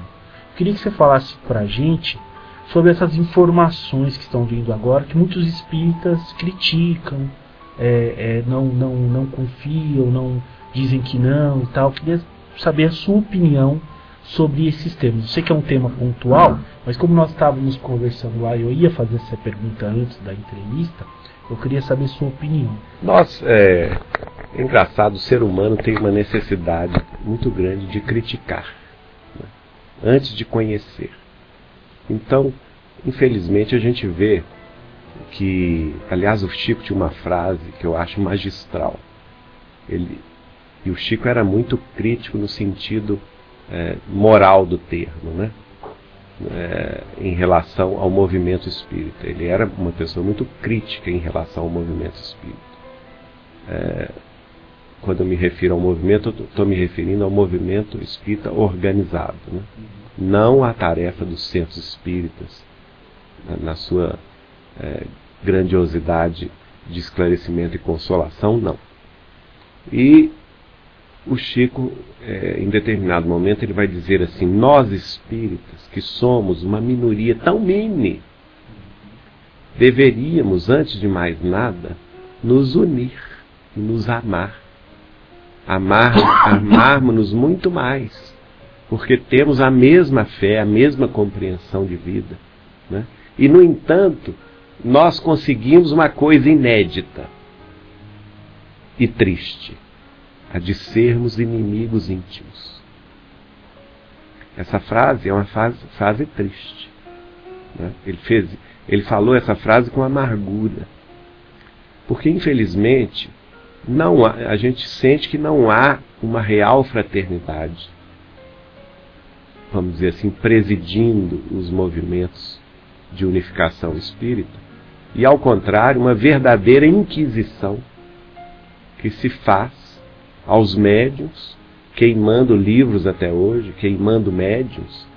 E, e, digo a você o seguinte: eu sinto que se eles pudessem, ainda hoje nos queimariam sim nas fogueiras da Inquisição. Eu acho que é um processo histórico, né? acho que há muitos inquisidores reencarnados no movimento espírita, mas nós temos que considerar que, que o Espiritismo é livre nós espíritas, nós, a começar com Allan Kardec, nós já adquirimos a capacidade de pensar por nós mesmos, de analisar tudo à luz da razão por nós mesmos. Nós não precisamos de seres que nos tutelem o pensamento. Nós não precisamos. Nós, nós temos a capacidade, a, nós temos a, a, vamos dizer assim, a maturidade para cada grupo, em seu próprio centro espírita, discernir do que nos convém e do que não nos convém. Não é? E absolutamente não necessitamos de tutela de ninguém, seja do movimento espírita organizado, seja dos chamados doutores em doutrina espírita, ou seja é, de médiums ilustres, ou, ou, ou, que se projetem aí, é, querendo tomar uma liderança é, que talvez não tenham, moralmente falando, como tinha Chico Xavier. Porque Chico Xavier tinha uma liderança moral, nata, inata. Não é?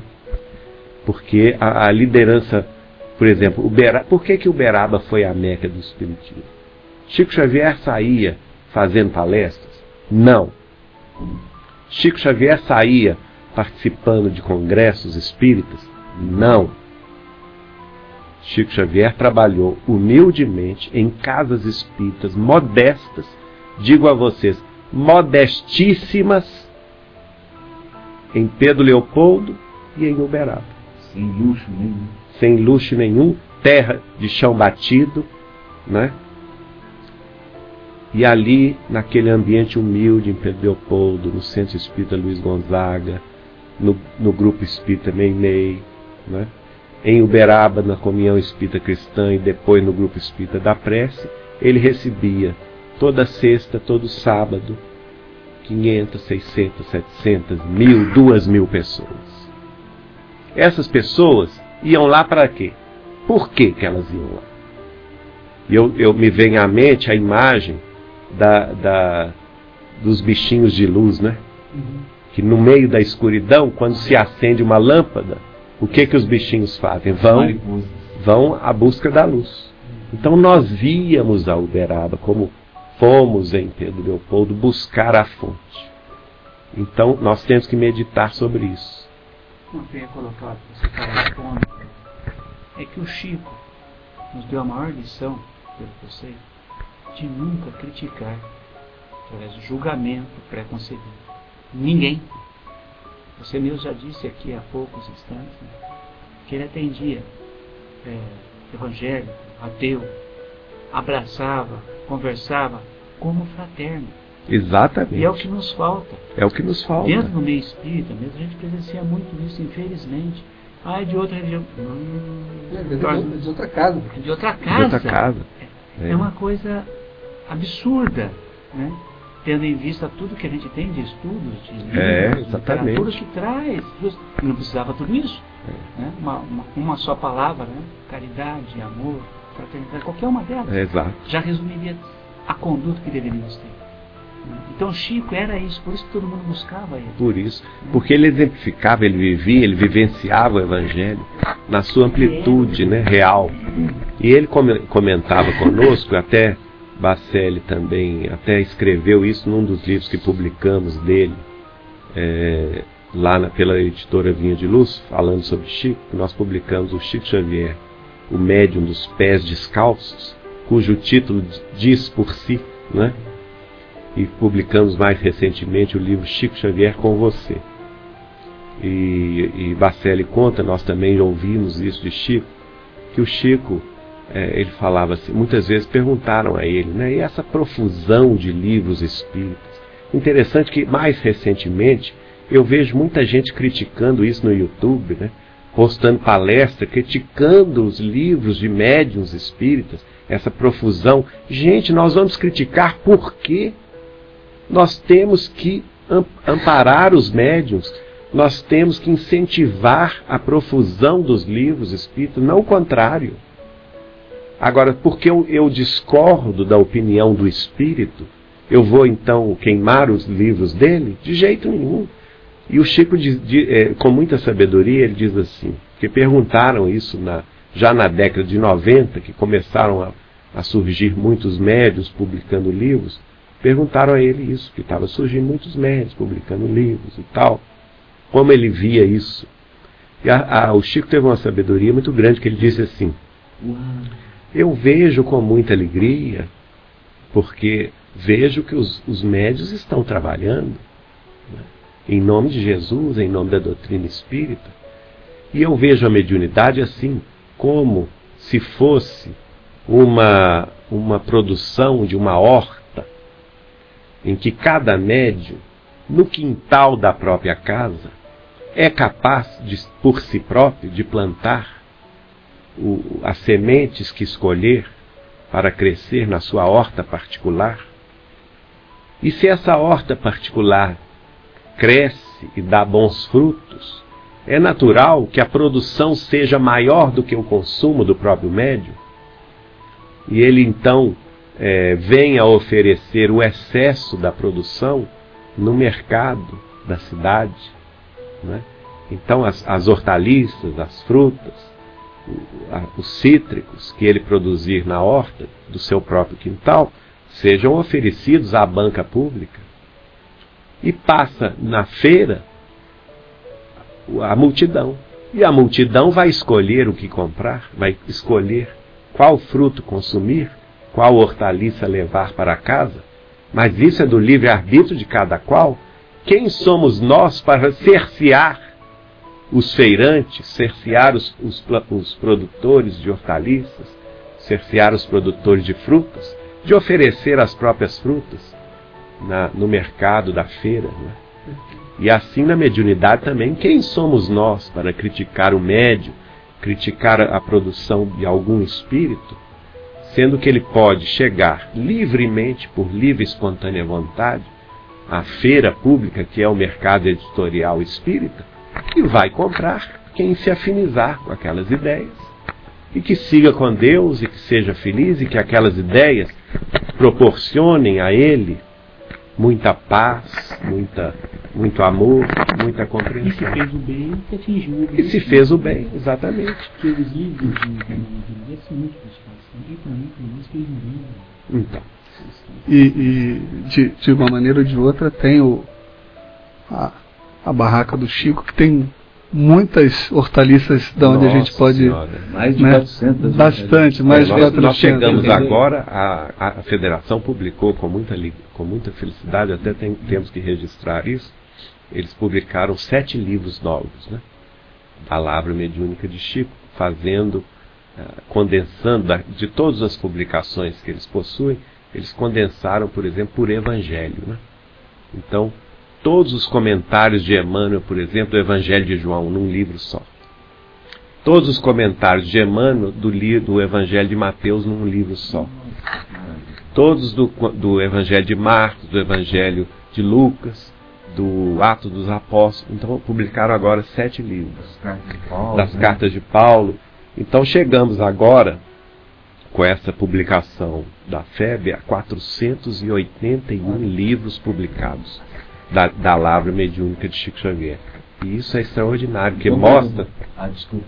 que mostra o seguinte, que Chico Xavier, quando ele desencarnou, ele deixou em 2002 439 livros publicados. E hoje estamos com 481, significa que mais de 40 livros foram publicados depois da sua desencarnação, portanto, Chico Xavier está mais vivo do que nunca. Geraldinho, nós tivemos a pretensão de fazer uma guia aonde nós temos 14 perguntas. Sim. E certamente, até em respeito ao seu tempo, a gente não vai conseguir cobrir todas. E eu acho que tem bastante perguntas aqui onde a gente pode encontrar respostas na internet. Sim. É, tem uma que, muito embora haja o assunto discutido, em especial numa conversa sua com a Marlene, falando inclusive do livro Não Há de Ser em 2012. Não ou será. Não será em 2012. E já que a gente está falando dessa questão de. É muito importante ter o lado intelectual desenvolvido, mas tão importante, talvez até mais importante, é o lado da caridade. E uma coisa que tem sido muito falada é justamente isso. A gente sabe que a gente está na nossa última hora. E existem várias vertentes com relação a que última hora é essa. Então, é, vimos uma obra que o, o Haroldo Dutra Dias faz interpretando o Apocalipse, ele chega no número. É, e eu ouvi essa entrevista sua com a Marlene falando também sobre isso. Não no intuito de levantar polêmica, mas mais para as pessoas que estão nos ouvindo poderem perceber quão urgente é a necessidade de correr com a nossa reforma íntima. Um pouco diferente daquele ateu que o Chico é, conversou, ainda que por medo ou por pressão da nossa consciência, Mas é necessário caminhar. que é necessário caminhar. Você pode falar um pouquinho disso para gente? Posso. Bom, é, o assunto surgiu até porque nós conversávamos com Chico a respeito do livro Brasil, Coração do Mundo, Pátria do Evangelho, que todos conhecem, da lavra mediúnica dele, de autoria do espírito de Humberto de Campos, que situa na, no relato dele o Brasil como sendo o próprio coração do mundo e a pátria do Evangelho. Acontece que nós, tá, nós temos que retroagir aí no tempo, quase três décadas. A década de 80 era uma década, foi uma década muito problemática para o Brasil. Né? O Brasil ainda era um, um país muito miserável, havia uma inflação galopante, enfim, chegou, chegou a 90%, 90%, é, antes, ainda no governo Sarney, né, chegou a 90% de inflação no mês. Então havia falta de emprego, havia falta de investimento, o Brasil não tinha credibilidade alguma no mercado internacional, os brasileiros sequer podiam ter cartão de crédito internacional. Né? Para você viajar ao exterior tinha que levar dólar, papel, porque ninguém aceitava um cartão de crédito no Brasil. E, então era uma situação problemática. O país vivia em crise, não tinha petróleo, né? nós importávamos da Arábia Saudita, do Irã, grande, o grande consumo de petróleo que tínhamos. É, enfim, era uma situação política complicada, porque foi, foi a abertura política, a, a, questão das diretas já, a morte de Tancredo Neves, né, que foi muito, é, foi uma grande interrogação. Inclusive o Chico me disse pessoalmente que ele fora assassinado. E isso eu ouvi do Chico. Então, é realmente uma época terrível. Né? E eu refletia, falei assim, gente, esse livro, como que o Brasil é o coração do mundo e a pátria do Evangelho? E, e, e vivíamos esse, esse drama socioeconômico e político tão grande. E mesmo nos dias de hoje, né, é. Porque nos dias de hoje também a situação é angustiante. É. Né? Mas olha, mas nem se compara. É. Hoje nós estamos muito melhor do que há 30 anos, 25 anos atrás. Né? A, a, situação realmente naquela época era. E o Brasil não tinha nem reservas Sim. monetárias, estava à beira da, da bancarrota né, a ponto de declarar a moratória da dívida pública exterior, externa. Então era realmente uma situação periclitante. Então eu questionei o Chico, que história é essa? Brasil ser coração do mundo e pátria do Evangelho, e na verdade nós estamos nessa, nesse ralo comum, né, nessa grande porcaria, desculpa, nessa grande porcaria que vivemos, é, ainda mais eu que tinha vivido dois anos nos Estados Unidos, né? tinha vivido uma outra realidade. Né? Onde tudo funciona. Onde tudo funciona, e já naquela época já funcionava muito bem. E, e o Chico me chamou a atenção vivamente. Ele foi enérgico ele, ele virou-se para mim e disse assim: E você, Geraldinho, quer privilégios para a pátria do Evangelho? Quando o fundador do Evangelho, que é nosso Senhor Jesus Cristo, Viveu pobre no meio da multidão aflita e desesperada, convivendo com doentes, com os leprosos, com os cegos, com as mães desamparadas, com os tristes de toda a categoria, né? sendo perseguido pelos poderosos da terra, acabou sendo condenado injustamente à cruz da ignomínia, né? sem possibilidade de apelação tendo os próprios companheiros abandonado, abandonando na última hora, na hora derradeira, na cruz do martírio, para ter somente Maria e João aos seus pés. Ele que é o fundador do Evangelho e que veio a desencarnar entre dois ladrões. Por que, que a pátria do Evangelho tem que ter privilégios? Acontece que nós temos que ver para além da cruz. Porque o momento do martírio, ele é necessário. O martírio sociopolítico-econômico, que está, vamos dizer assim, é, retemperando os sentimentos da nacionalidade brasileira, de todos aqueles que reencarnaram nessa bênção de nação fraterna que somos no Brasil, uma nação que tem, antes de mais nada, ligação com o coração do Cristo, porque no coração de cada brasileiro nós achamos a chama da religiosidade presente. O Brasil não é apenas o maior país espírita do mundo, mas é o maior país católico do mundo. Está se tornando um dos maiores países evangélicos do mundo. e católicos, protestantes, espíritas, todos umbandistas, temos todos inspiração na mensagem do Cristo. Então o Evangelho do Cristo é, é para todos. E nós temos essa ascendência religiosa que haverá de prevalecer diante de toda a dificuldade do Brasil. Não é? e, e ele, ele, também disse o seguinte: que, para, que nós tínhamos que vir olhar para além da cruz, porque o Cristo não ficou pregado na cruz. Qual que foi a mensagem do Cristo depois da cruz? A ressurreição, a vida eterna. E, é e o Brasil tem a missão de mostrar ao mundo no futuro a realidade da vida espiritual. O Espiritismo desenvolveu, é, ele cresceu e floresceu no Brasil antes de qualquer outra nação do mundo, justamente por essa razão, porque chegará o tempo em que nós vamos demonstrar ao mundo a realidade da vida além do túmulo, através da mediunidade, da comunicabilidade dos espíritos que se manifestam aqui com muita naturalidade, né? da compreensão já alcançada quase de forma geral em torno da mediunidade, em torno é, da comunicabilidade dos mortos. E essa missão chegará, chegará oportunamente. Agora, como nós vamos chegar a ser o coração do mundo e a pátria do Evangelho só depende de nós. Porque nós teremos dois caminhos. Aí ele vai falar sobre os dois caminhos. Né? Aí ele disse o seguinte: Geraldinho, você se lembra do, do livro A Caminho da Luz? Quando Emmanuel escreve, já no final dos, dos, dos últimos capítulos, que estava prevista para a proximidade da Terra uma terceira reunião das potências angélicas do sistema solar nas proximidades da Terra. Se lembra, Chico? É um dos livros que eu mais gosto, é o livro A Caminho da Luz de Emmanuel. E ele então me diz: Pois, portanto, pois, pois não. Esta reunião já ocorreu. Em 1938, quando o nosso benfeitor escreveu, ela não tinha ocorrido.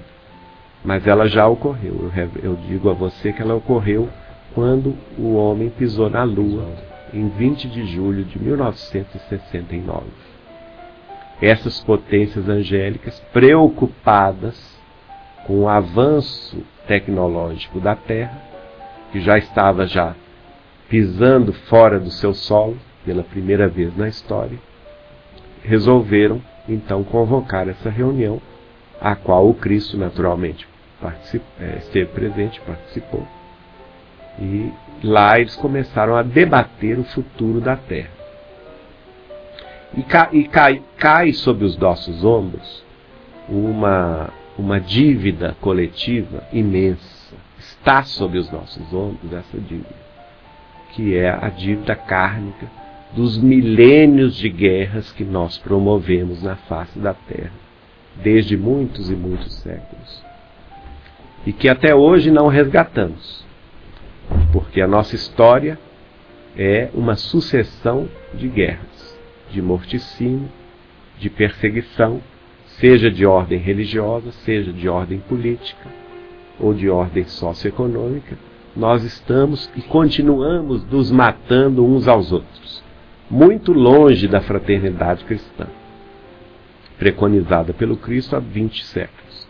Então, isso é, vem a, a partir desse momento, essa comunidade de, de potências angélicas debateu e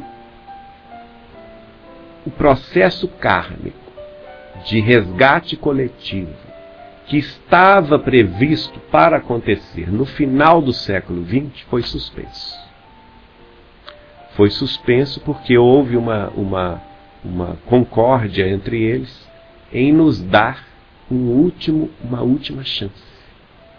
E essa última chance, o Chico me disse, está lá no Evangelho, no Ato dos Apóstolos, como sendo a undécima hora, ou a hora derradeira, né? a última hora da transição planetária. E ela se resume a um período de exceção de 50 anos a partir do ano de 1969, que eles nos deram essa chance. Quer dizer, nós estávamos sob o guante da justiça divina. Que a justiça divina é inderrogável. Se nós temos débitos, vamos pagá-lo. Ceitil por ceitil. Não é, não é a palavra do Cristo isso? Não saireis daí enquanto não houverdes pago ceitil por ceitil. A justiça virá. Agora, é, ela foi suspensa pela misericórdia divina. E a misericórdia divina se expressou através das potências angélicas do sistema solar nesse período de 50 anos que foi dado à Terra. É, eu sei que muita gente questiona essa questão de datas, esse período, mas basta que a pessoa tenha um pouco de paciência para pesquisar a obra de Chico Xavier e pesquisar as entrevistas de Chico Xavier, que ela vai encontrar tudo isso.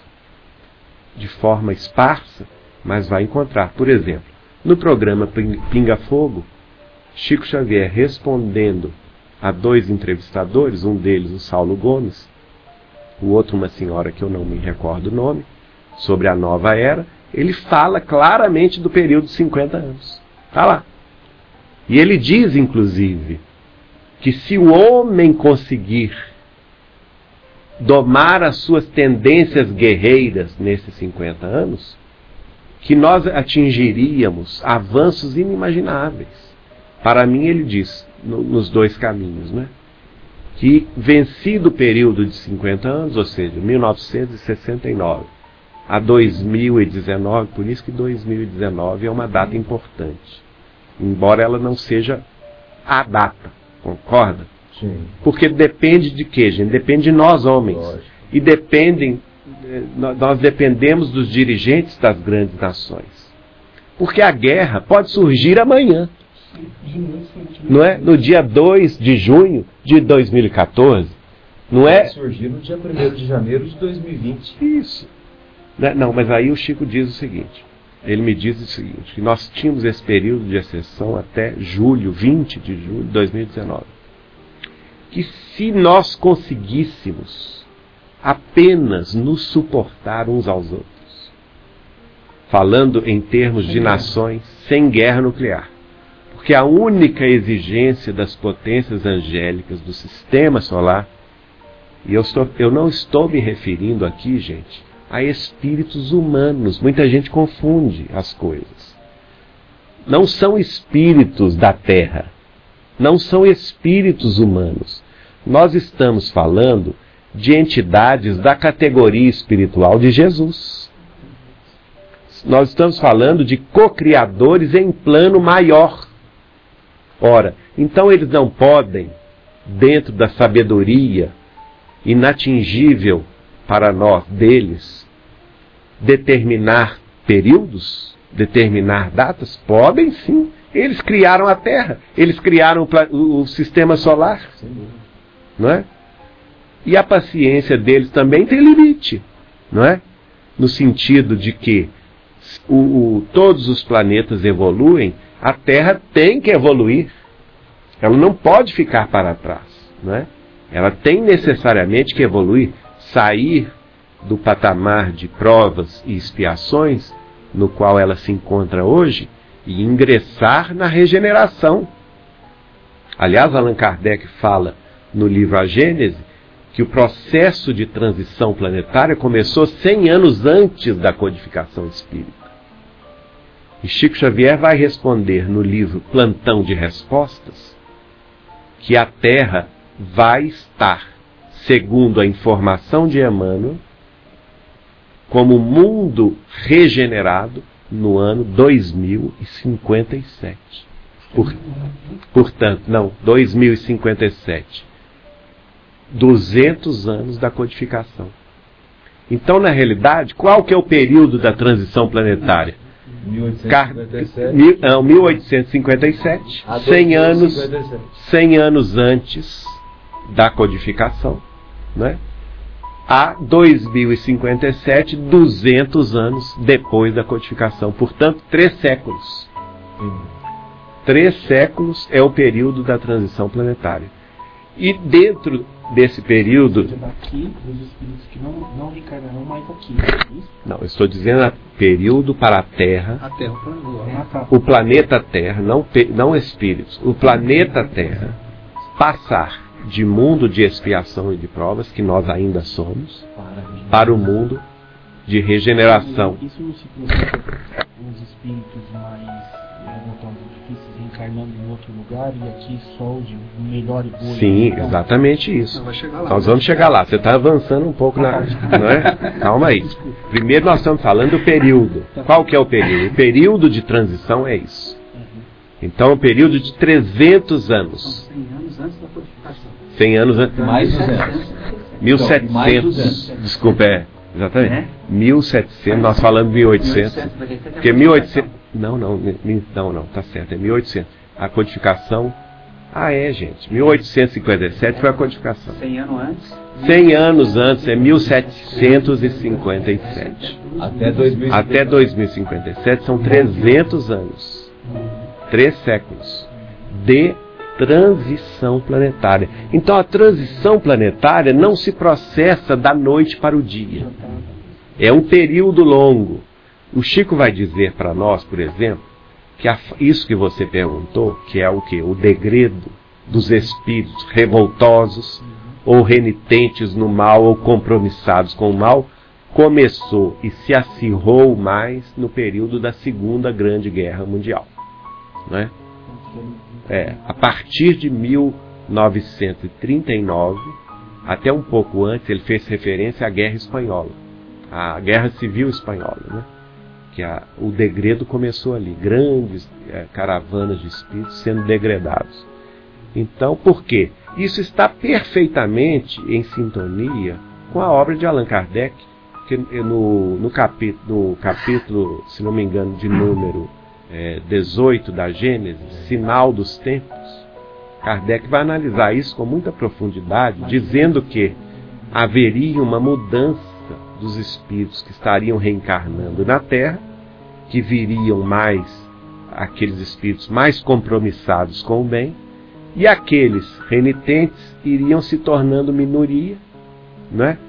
E, e se eles se- se ficassem, vamos dizer assim, eh, revoltosos ou renitentes no mal, eles seriam degradados. Pois é. E nós vamos ver o seguinte, no livro a a- no livro há dois mil anos, que eu peço vocês para estudarem, no capítulo sexto, vocês se lembram que Lívia, esposa de Públio Lentulus, foi martirizada no circo romano, não é? Junto com os primeiros cristãos. E o que ocorre? ocorre?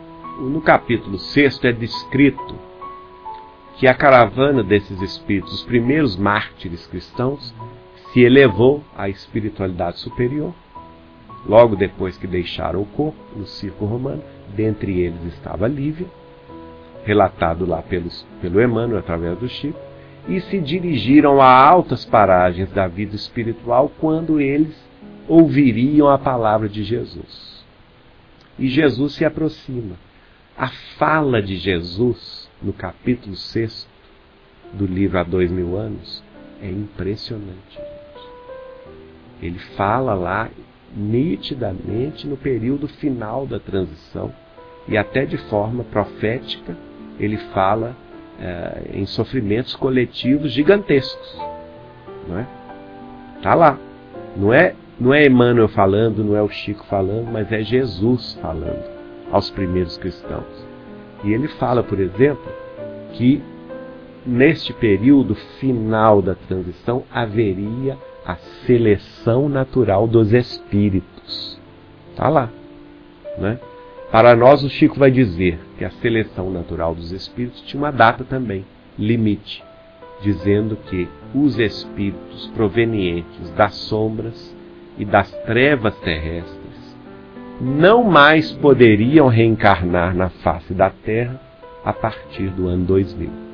Não reencarnariam mais. A última chance para eles, e nós temos a felicidade de estar nesse grupo, né? Porque nós todos nascemos antes do ano 2000, né? A última chance deles, dá tempo, calma. a última chance de nós todos foi reencarnar no final do século XX. É? Na segunda metade do século XX, a última chance. Por quê? Quem não reencarnou até o ano 2000 e estava nas trevas e nas sombras está sendo degradado para Kiron. Não, eu digo para nós também né, já é o último. Para nós, nós estamos aqui. Pelo menos nós temos ainda tempo. Tem, tem, tem. Os trabalhadores da última hora. aproveitar bem a reencarnação, é. já não reencarna mais aqui também. É, e, o Chico me revela o nome desse planeta que está recebendo os espíritos é, revoltosos. Ele dá o nome de Quiron. Não sei como escreve, se é com Q ou com K, mas ele me revela uma coisa interessante. Ele diz: Eu pergunto, mas como é a vida lá em Quiron, Chico? E ele fala assim: Olha, Geraldinho, é um planeta que tem a vida muito semelhante à Terra: os animais, as plantas, o ar, a temperatura, a pressão é muito semelhante. É uma fase primitiva, imagina. É, mas numa fase primitiva, porque a humanidade de lá ainda habita as cavernas. Ainda são os homens e as mulheres peludos, não é? Que é o que aconteceu com, com Capela, né? com Quando os eles... lados de Capela que Exato. foram, foram transplantados para cá. Agora, o Chico me revela um detalhe que só hoje a ciência vai comprovar, que é o seguinte, ele fala assim, mas é um planeta, Geraldinho, muito maior do que a Terra. O tamanho dele é muito maior do que a nossa Terra. E hoje nós sabemos pela astronomia, astronomia, astronomia moderna, né? pelas pesquisas do, do, do, do Kepler e outros, o Hubble e outros mais, que estão descobrindo os exoplanetas, né? eles já descobriram as superterras. Deram até esse nome, né? Planetas que têm temperatura, pressão, água, é, como a Terra, só que são maiores do que a Terra. Então o Quiron é um desses. E, e em outra ocasião, não nesta ocasião, Chico vai dizer que Jesus não era o guia espiritual só da Terra. O, o, o guia, o mentor, o formador só da Terra. Ele era o, o mentor de cinco. Lá no, no né? podcast do Renúncia nós revelamos isso, né? Ele era o, o mentor espiritual do planeta que gira, do planeta feliz que gira em torno da estrela de Sírios, que está relatado no livro renúncia. É? Ele era também o mentor e o guia espiritual do planeta que gira em torno de Capela, que se situa na condição de planeta regenerado, é?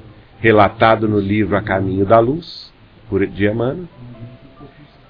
Não, não é do sistema solar, não. No sistema solar ele é só da Terra. Ele é a, tanto é que Emmanuel diz isso no A Caminho da Luz. Jesus é apenas uma das potências angélicas que dirigem o sistema solar. Né? E Chico então vai me revelar desse Quiron, que é um planeta primitivo, e vai me dizer ainda que ele atualmente estava formando um quinto planeta. Ainda nas convulsões telúricas, em alguma outra estrela que nós não sabemos qual é. Então vocês vejam. Possivelmente esse Quiron. Não, não. O Kiro já é formado. Ah, Ele já tem a vida como a Terra. Entendeu? Esse outro ainda está na, na fase de resfriamento, de formação da sua atmosfera. Exato. Então vocês imaginam a elevação do Cristo. Né? Então ele não pode decidir? Claro que pode. Ele é um co-criador em plano maior. Ele decide. Tanto é que numa das preces né, conhecidas se diz assim: uma faísca de de vosso amor pode abrasar, abrasar a terra. A prece de Caritas. A prece de Caritas, exatamente. Então nós vemos isso. E o Chico vai me dizer o seguinte: ele vai me dizer que se nós conseguíssemos simplesmente nos suportar uns aos outros, as grandes nações, as, as nações mais poderosas e cultas do planeta Terra, até julho de 2019, que é o prazo dos 50 anos, porque eles estão de olho na gente. Eles estão de olho. Né? E se nós conseguíssemos vencer esse período sem a guerra nuclear, porque foi a única imposição deles nessa reunião feita na Terra em 1969, né? eles impuseram o seguinte: nós não aceitaremos de forma alguma uma terceira guerra mundial na face da Terra. Uma guerra de deflagração nuclear, cujas consequências seriam imprevisíveis e destruidoras. Né? Provavelmente não haveria vencedor. Não haveria vencedor. Então eles impuseram essa condição. Caso a gente vencesse esse período, e hoje, faltando apenas cinco anos, já vencemos 45 anos. Faltando apenas cinco anos desse período, nós estamos na, na véspera, vamos dizer assim. Não é possível que vamos morrer na praia. Né? Aí o Chico diz o seguinte: se a gente vencer esse período em paz, nuclear, nuclear né, gente? Em paz nuclear, ou seja, não tendo guerra nuclear, aí ele, ele me disse assim: Geraldinho, nenhum de nós pode prever os avanços que nós teremos na face da Terra a partir de julho de 2019. A ciência terrestre dará um pulo extraordinário. Os nossos cientistas desvendarão mistérios para nós ainda insolúveis. Os nossos médicos terão condição de, de atingir a cura de todas as doenças do corpo físico. O planeta Terra entrará numa espiral de progresso sociopolítico e econômico inimaginável para os tempos atuais. É? Haverá concórdia entre as nações, a paz será geral, será totalmente varrida da face da terra a fome, a miséria, a ignorância. E naquela ocasião não existia internet, e ele me disse: a informação estará disponível a qualquer um, a qualquer hora, através de aparelhos pessoais. Né? Exato. Então, tudo isso está acontecendo aos poucos. E me disse mais: as civilizações extraterrestres mais avançadas que nós virão se apresentar abertamente ao planeta Terra, oferecendo a nós avanços que eles já conquistaram, colaborando para que a Terra então ascenda de forma mais rápida para em 2057 terminar. Para em 2057, aí você entra com o livro Plantão de Respostas e o Chico respondendo. O espírito de Emmanuel afirma que em 2057 a planeta Terra será um mundo regenerado. Mas que para isso nós teremos que apressar determinados desenvolvimentos e determin, determinadas transformações. Está lá a fala de Chico, dando inclusive data. Né? E, e, e vamos ver, por exemplo, avisos, porque essas profecias todas, por exemplo, a profecia de Jesus do, do, do sermão profético, está na, na Bíblia, está no Novo Testamento, o sermão profético. Mateus 24. Isso. E que fala, inclusive, da, dos tremores de terra. Né? No item 20 do capítulo 18 de A Gênese de Kardec, Allan Kardec afirma, lá no item 20, a Jesus, pois, foi lícito dizer que este período de transformações na Terra seria caracterizado por sinais dos céus, é, tremores de terras, flagelos diversos. Kardec afirmando. Olha só.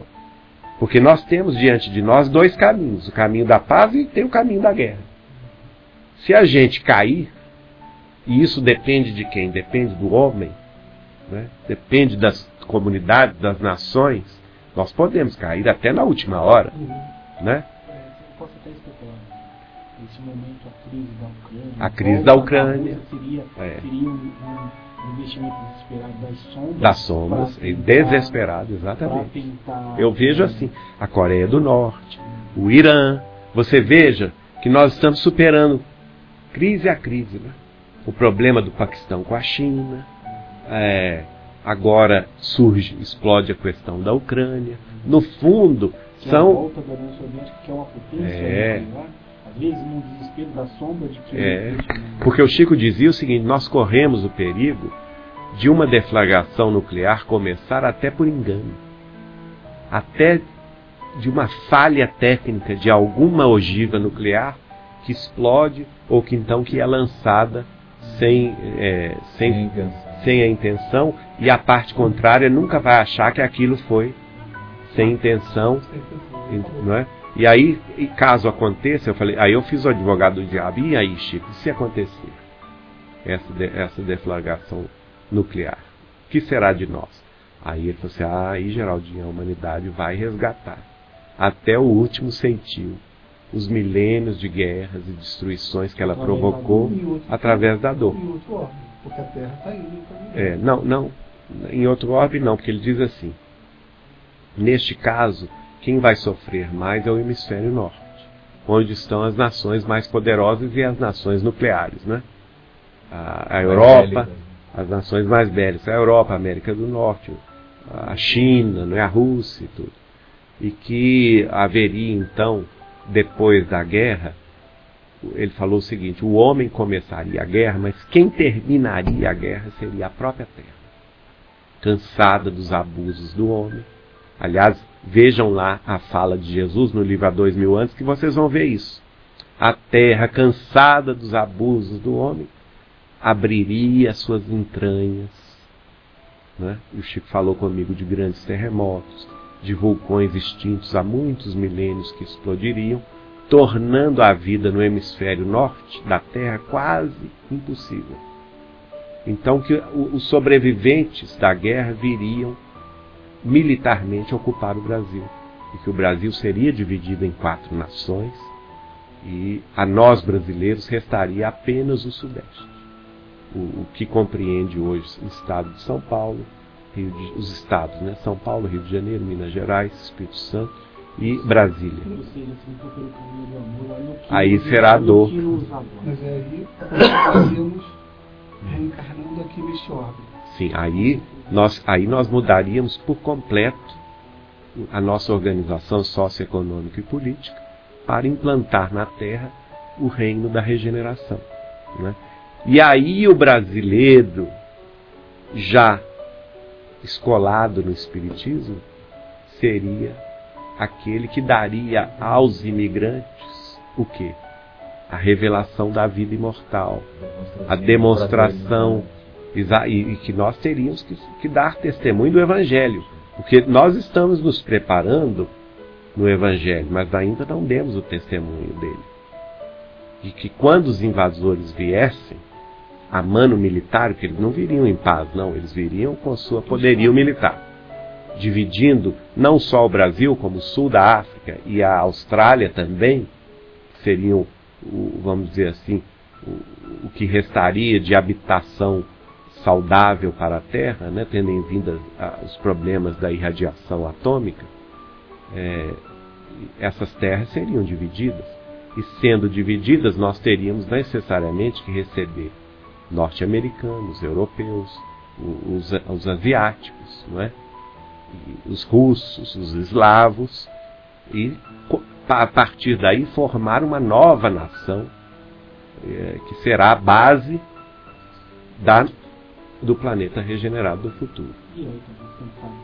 Aí cansados de sofrer, é aquela história. Vamos ter isto? Não, eu até acredito que não. Por quê? O próprio Allan Kardec, quando ele define a teoria da presciência, Está é, tá lá no capítulo 16 do livro A Gênese. É, até curioso que eu vi muito espírito, até ilustre, dizer que espírito superior não prevê o futuro. Ó, nunca vi uma bobagem tão grande. A pessoa nem conhece a obra de Allan Kardec para dizer isso. Por quê? O próprio Allan Kardec elabora uma teoria da presciência, do conhecimento antecipado do futuro. É um, ele dedica um capítulo inteiro do livro A Gênese. Não é? Exatamente que tem a visão total. Ele compara o homem acima da montanha e ele vê tudo, né? Estou falando até da relatividade do tempo. Do tempo, do espaço. Que os dois são no mesmo tempo, mas o homem que está acima da montanha é como se estivesse à frente. Né? À frente, porque ele vê, vê todo, toda a paisagem, né? E, e, e ele coloca lá na teoria da presciência que uma pré-condição para o espírito, seja ele desencarnado ou encarnado, ter maior visão quanto ao futuro seria a sua desmaterialização, ou por outra, a sua espiritualização. Aí eu pergunto a vocês: Chico Xavier e Emmanuel se encaixam nessa pré-condição? Claro. Espíritos desmaterializados. Né? Espíritos espiritualizados. O Chico foi um exemplo de desmaterialização, porque foi o homem mais mão aberta, mais desapegado que todos nós conhecemos, como se tivesse espírito. Uhum. Então ele foi o protótipo desse homem capaz de prever o futuro, como de fato previu. E nós vamos ver na obra dele inúmeros. É, muito, até vi pessoas ilustres escrevendo artigos é, em, em, revistas espíritas, até aqui do interior de São Paulo, é, falando que Chico Xavier nunca disse nada disso na obra dele, por que, isso só viria depois da desencarnação dele. Com todo respeito a essas senhoras que estão dizendo isso, elas não conhecem a obra de Chico Xavier. Basta elas verificarem o livro Emmanuel, o livro A Caminho da Luz de Emmanuel, que fala da, da, dos momentos cruciais da transição. Basta que elas verifiquem o capítulo 6 do Há Dois Mil Anos de Emmanuel, que fala da próprio Cristo falando dos sofrimentos terrestres, né? E verifiquem, verifiquem o livro Plantão de Respostas, que é uma entrevista que o próprio Chico fala.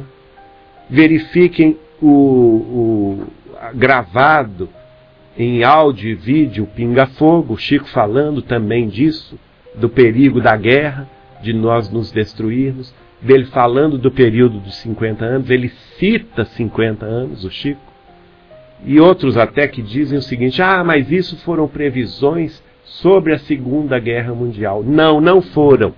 Por quê? No livro Justiça Divina, publicado em 1964, em homenagem aos 100 anos do livro Céu e Inferno, há uma mensagem de Emmanuel chamada Ante, cujo título é Ante os Mundos Superiores. É uma mensagem extraordinária. Por quê?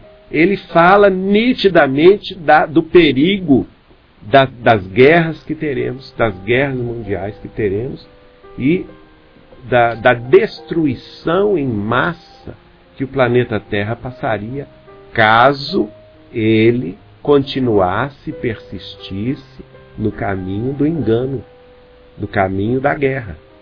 Está lá.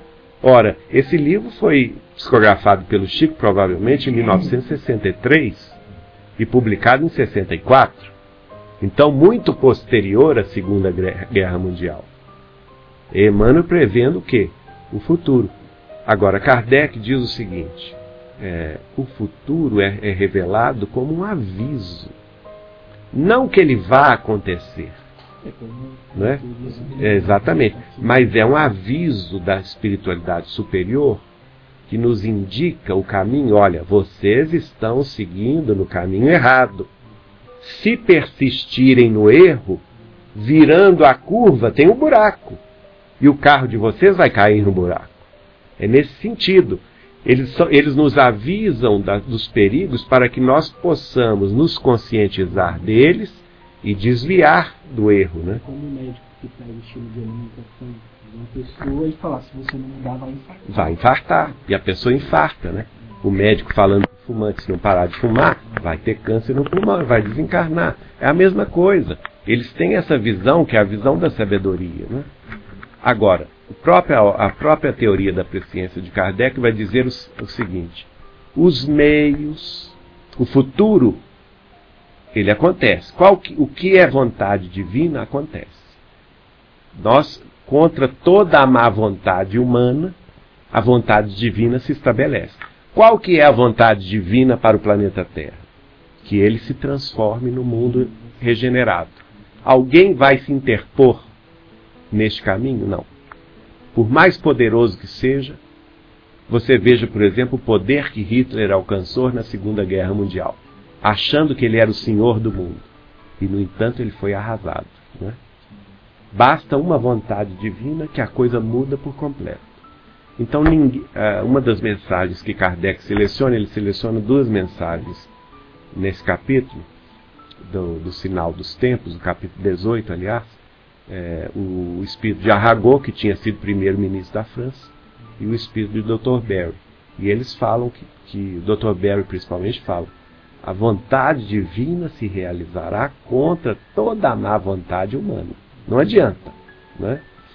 Agora, é, o que, que o homem influi então? O homem vai influir nos meios, nos meandros. Nós podemos acelerar o processo ou podemos atrasar o processo, dependendo do que? Dependendo das nossas ações individuais e coletivas.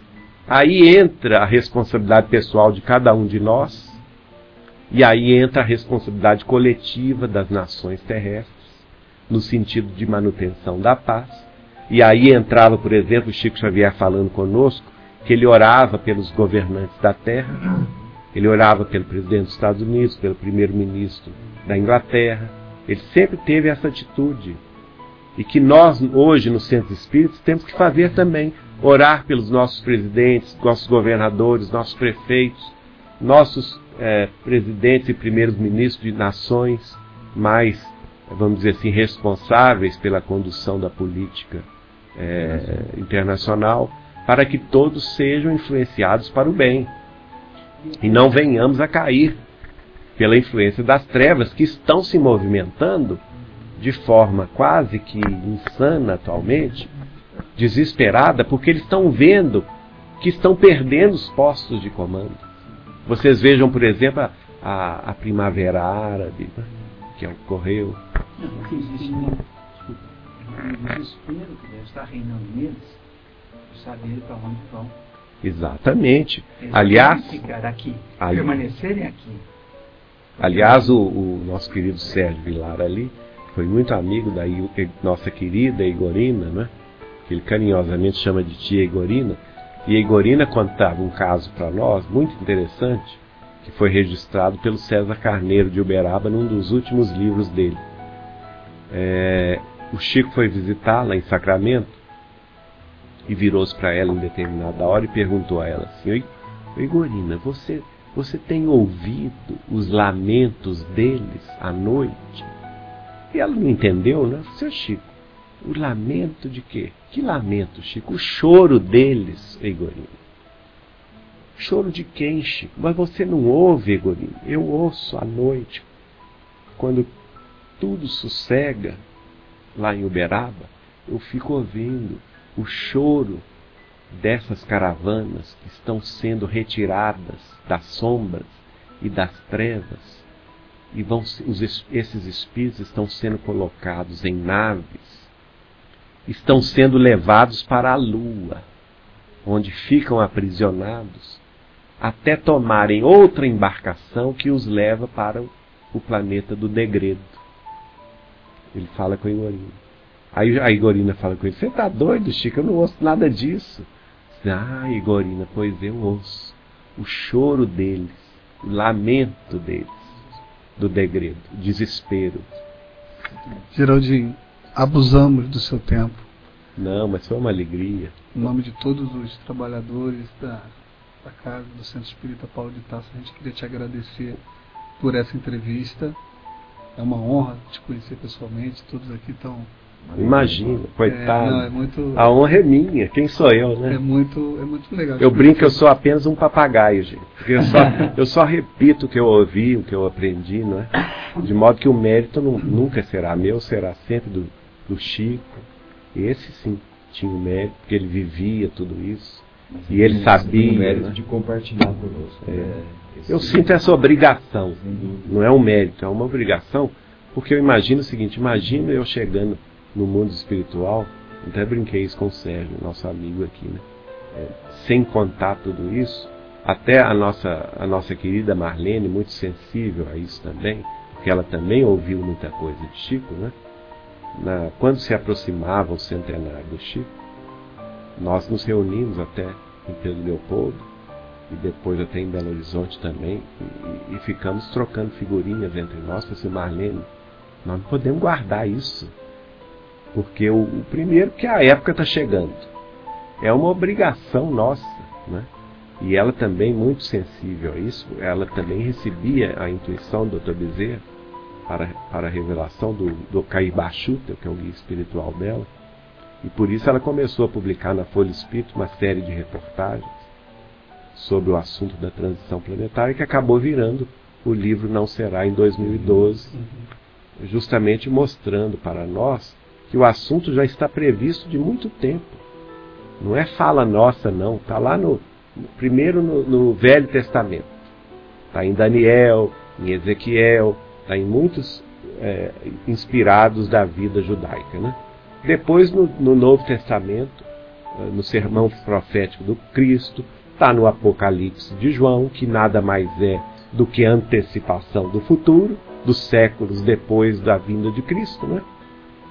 E é, esteve também nos inspirados da religião católica e esteve também na, nas revelações espirituais dos grandes médiums da doutrina dos espíritos, a começar até da própria obra de Kardec.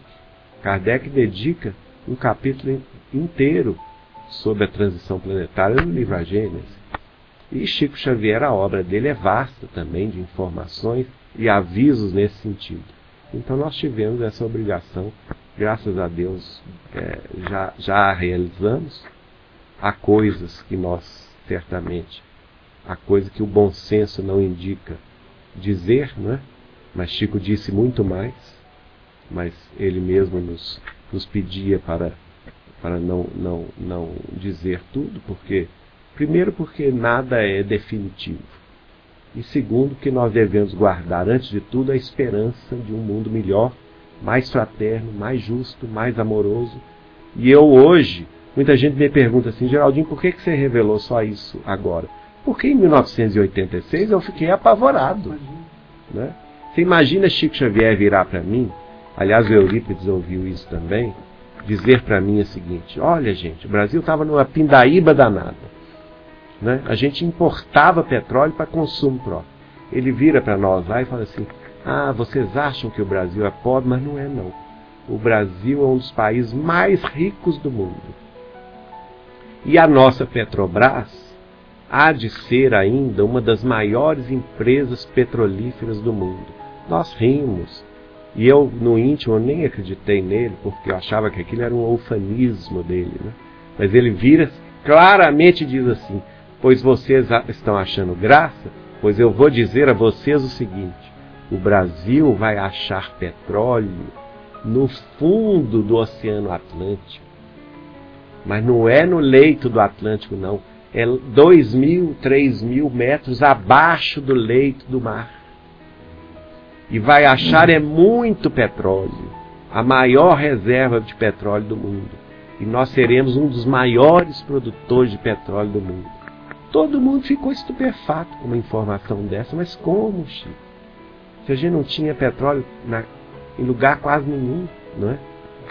E de, quando veio a questão do pré-sal, Aí eu pus a mão na cabeça. Olha, o Chico, olha como o Chico sabia das coisas. E nós é que somos os idiotas. né? Porque eu confesso a você que naquela ocasião eu achei que ele estava ufanista demais. Como tirar petróleo 2 mil metros, 3 mil metros debaixo do fundo do mar? Na minha cabeça era impossível. E eu tenho, a minha primeira formação foi engenharia. Né? Eu tinha noção das coisas. E, no entanto, o que ele falou se consumou. Então, e o resto não vai se consumar? Geraldinho, para encerrar, a gente gostaria de pedir uma prece para fechar o nosso, o nosso programa. Depois tomar o nosso café da tarde, como o Sérgio nos convidou. Amado Senhor e Mestre Jesus, Mestre adorado de nossas almas, aqui estamos, Senhor, nesta oportunidade em que nos reunimos fraternamente em Teu nome, com um profundo sentimento de gratidão em nossos corações, vendo com alegria o entusiasmo, o companheirismo, a busca da informação dos nossos queridos amigos aqui do interior de São Paulo, que estão trabalhando, Senhor, para que o Espiritismo seja divulgado em pleno século XXI, em multimídia, realizando um desejo e uma aspiração de nosso querido amigo, irmão, mentor Chico Xavier. Então, com que alegria estamos agradecendo este momento pedindo ao Senhor, nosso Divino Mestre, que continue nos inspirando e, antes de mais nada, nos irmanando no ideal de fraternidade, de esclarecimento e consolação, com que nos sustentas a vida na face da terra. Seja, hoje, agora e sempre, o Espiritismo a nossa baliza de luz, como consolador prometido, a fim de que nós, refletindo e pensando em Suas revelações gloriosas e infinitas, possamos, de uma vez por todas, nos reformar intimamente dentro dos padrões morais de Teu Evangelho de amor e sabedoria. E em Teu nome e em nome de Deus nosso Pai, rogamos que assim seja, agora e sempre.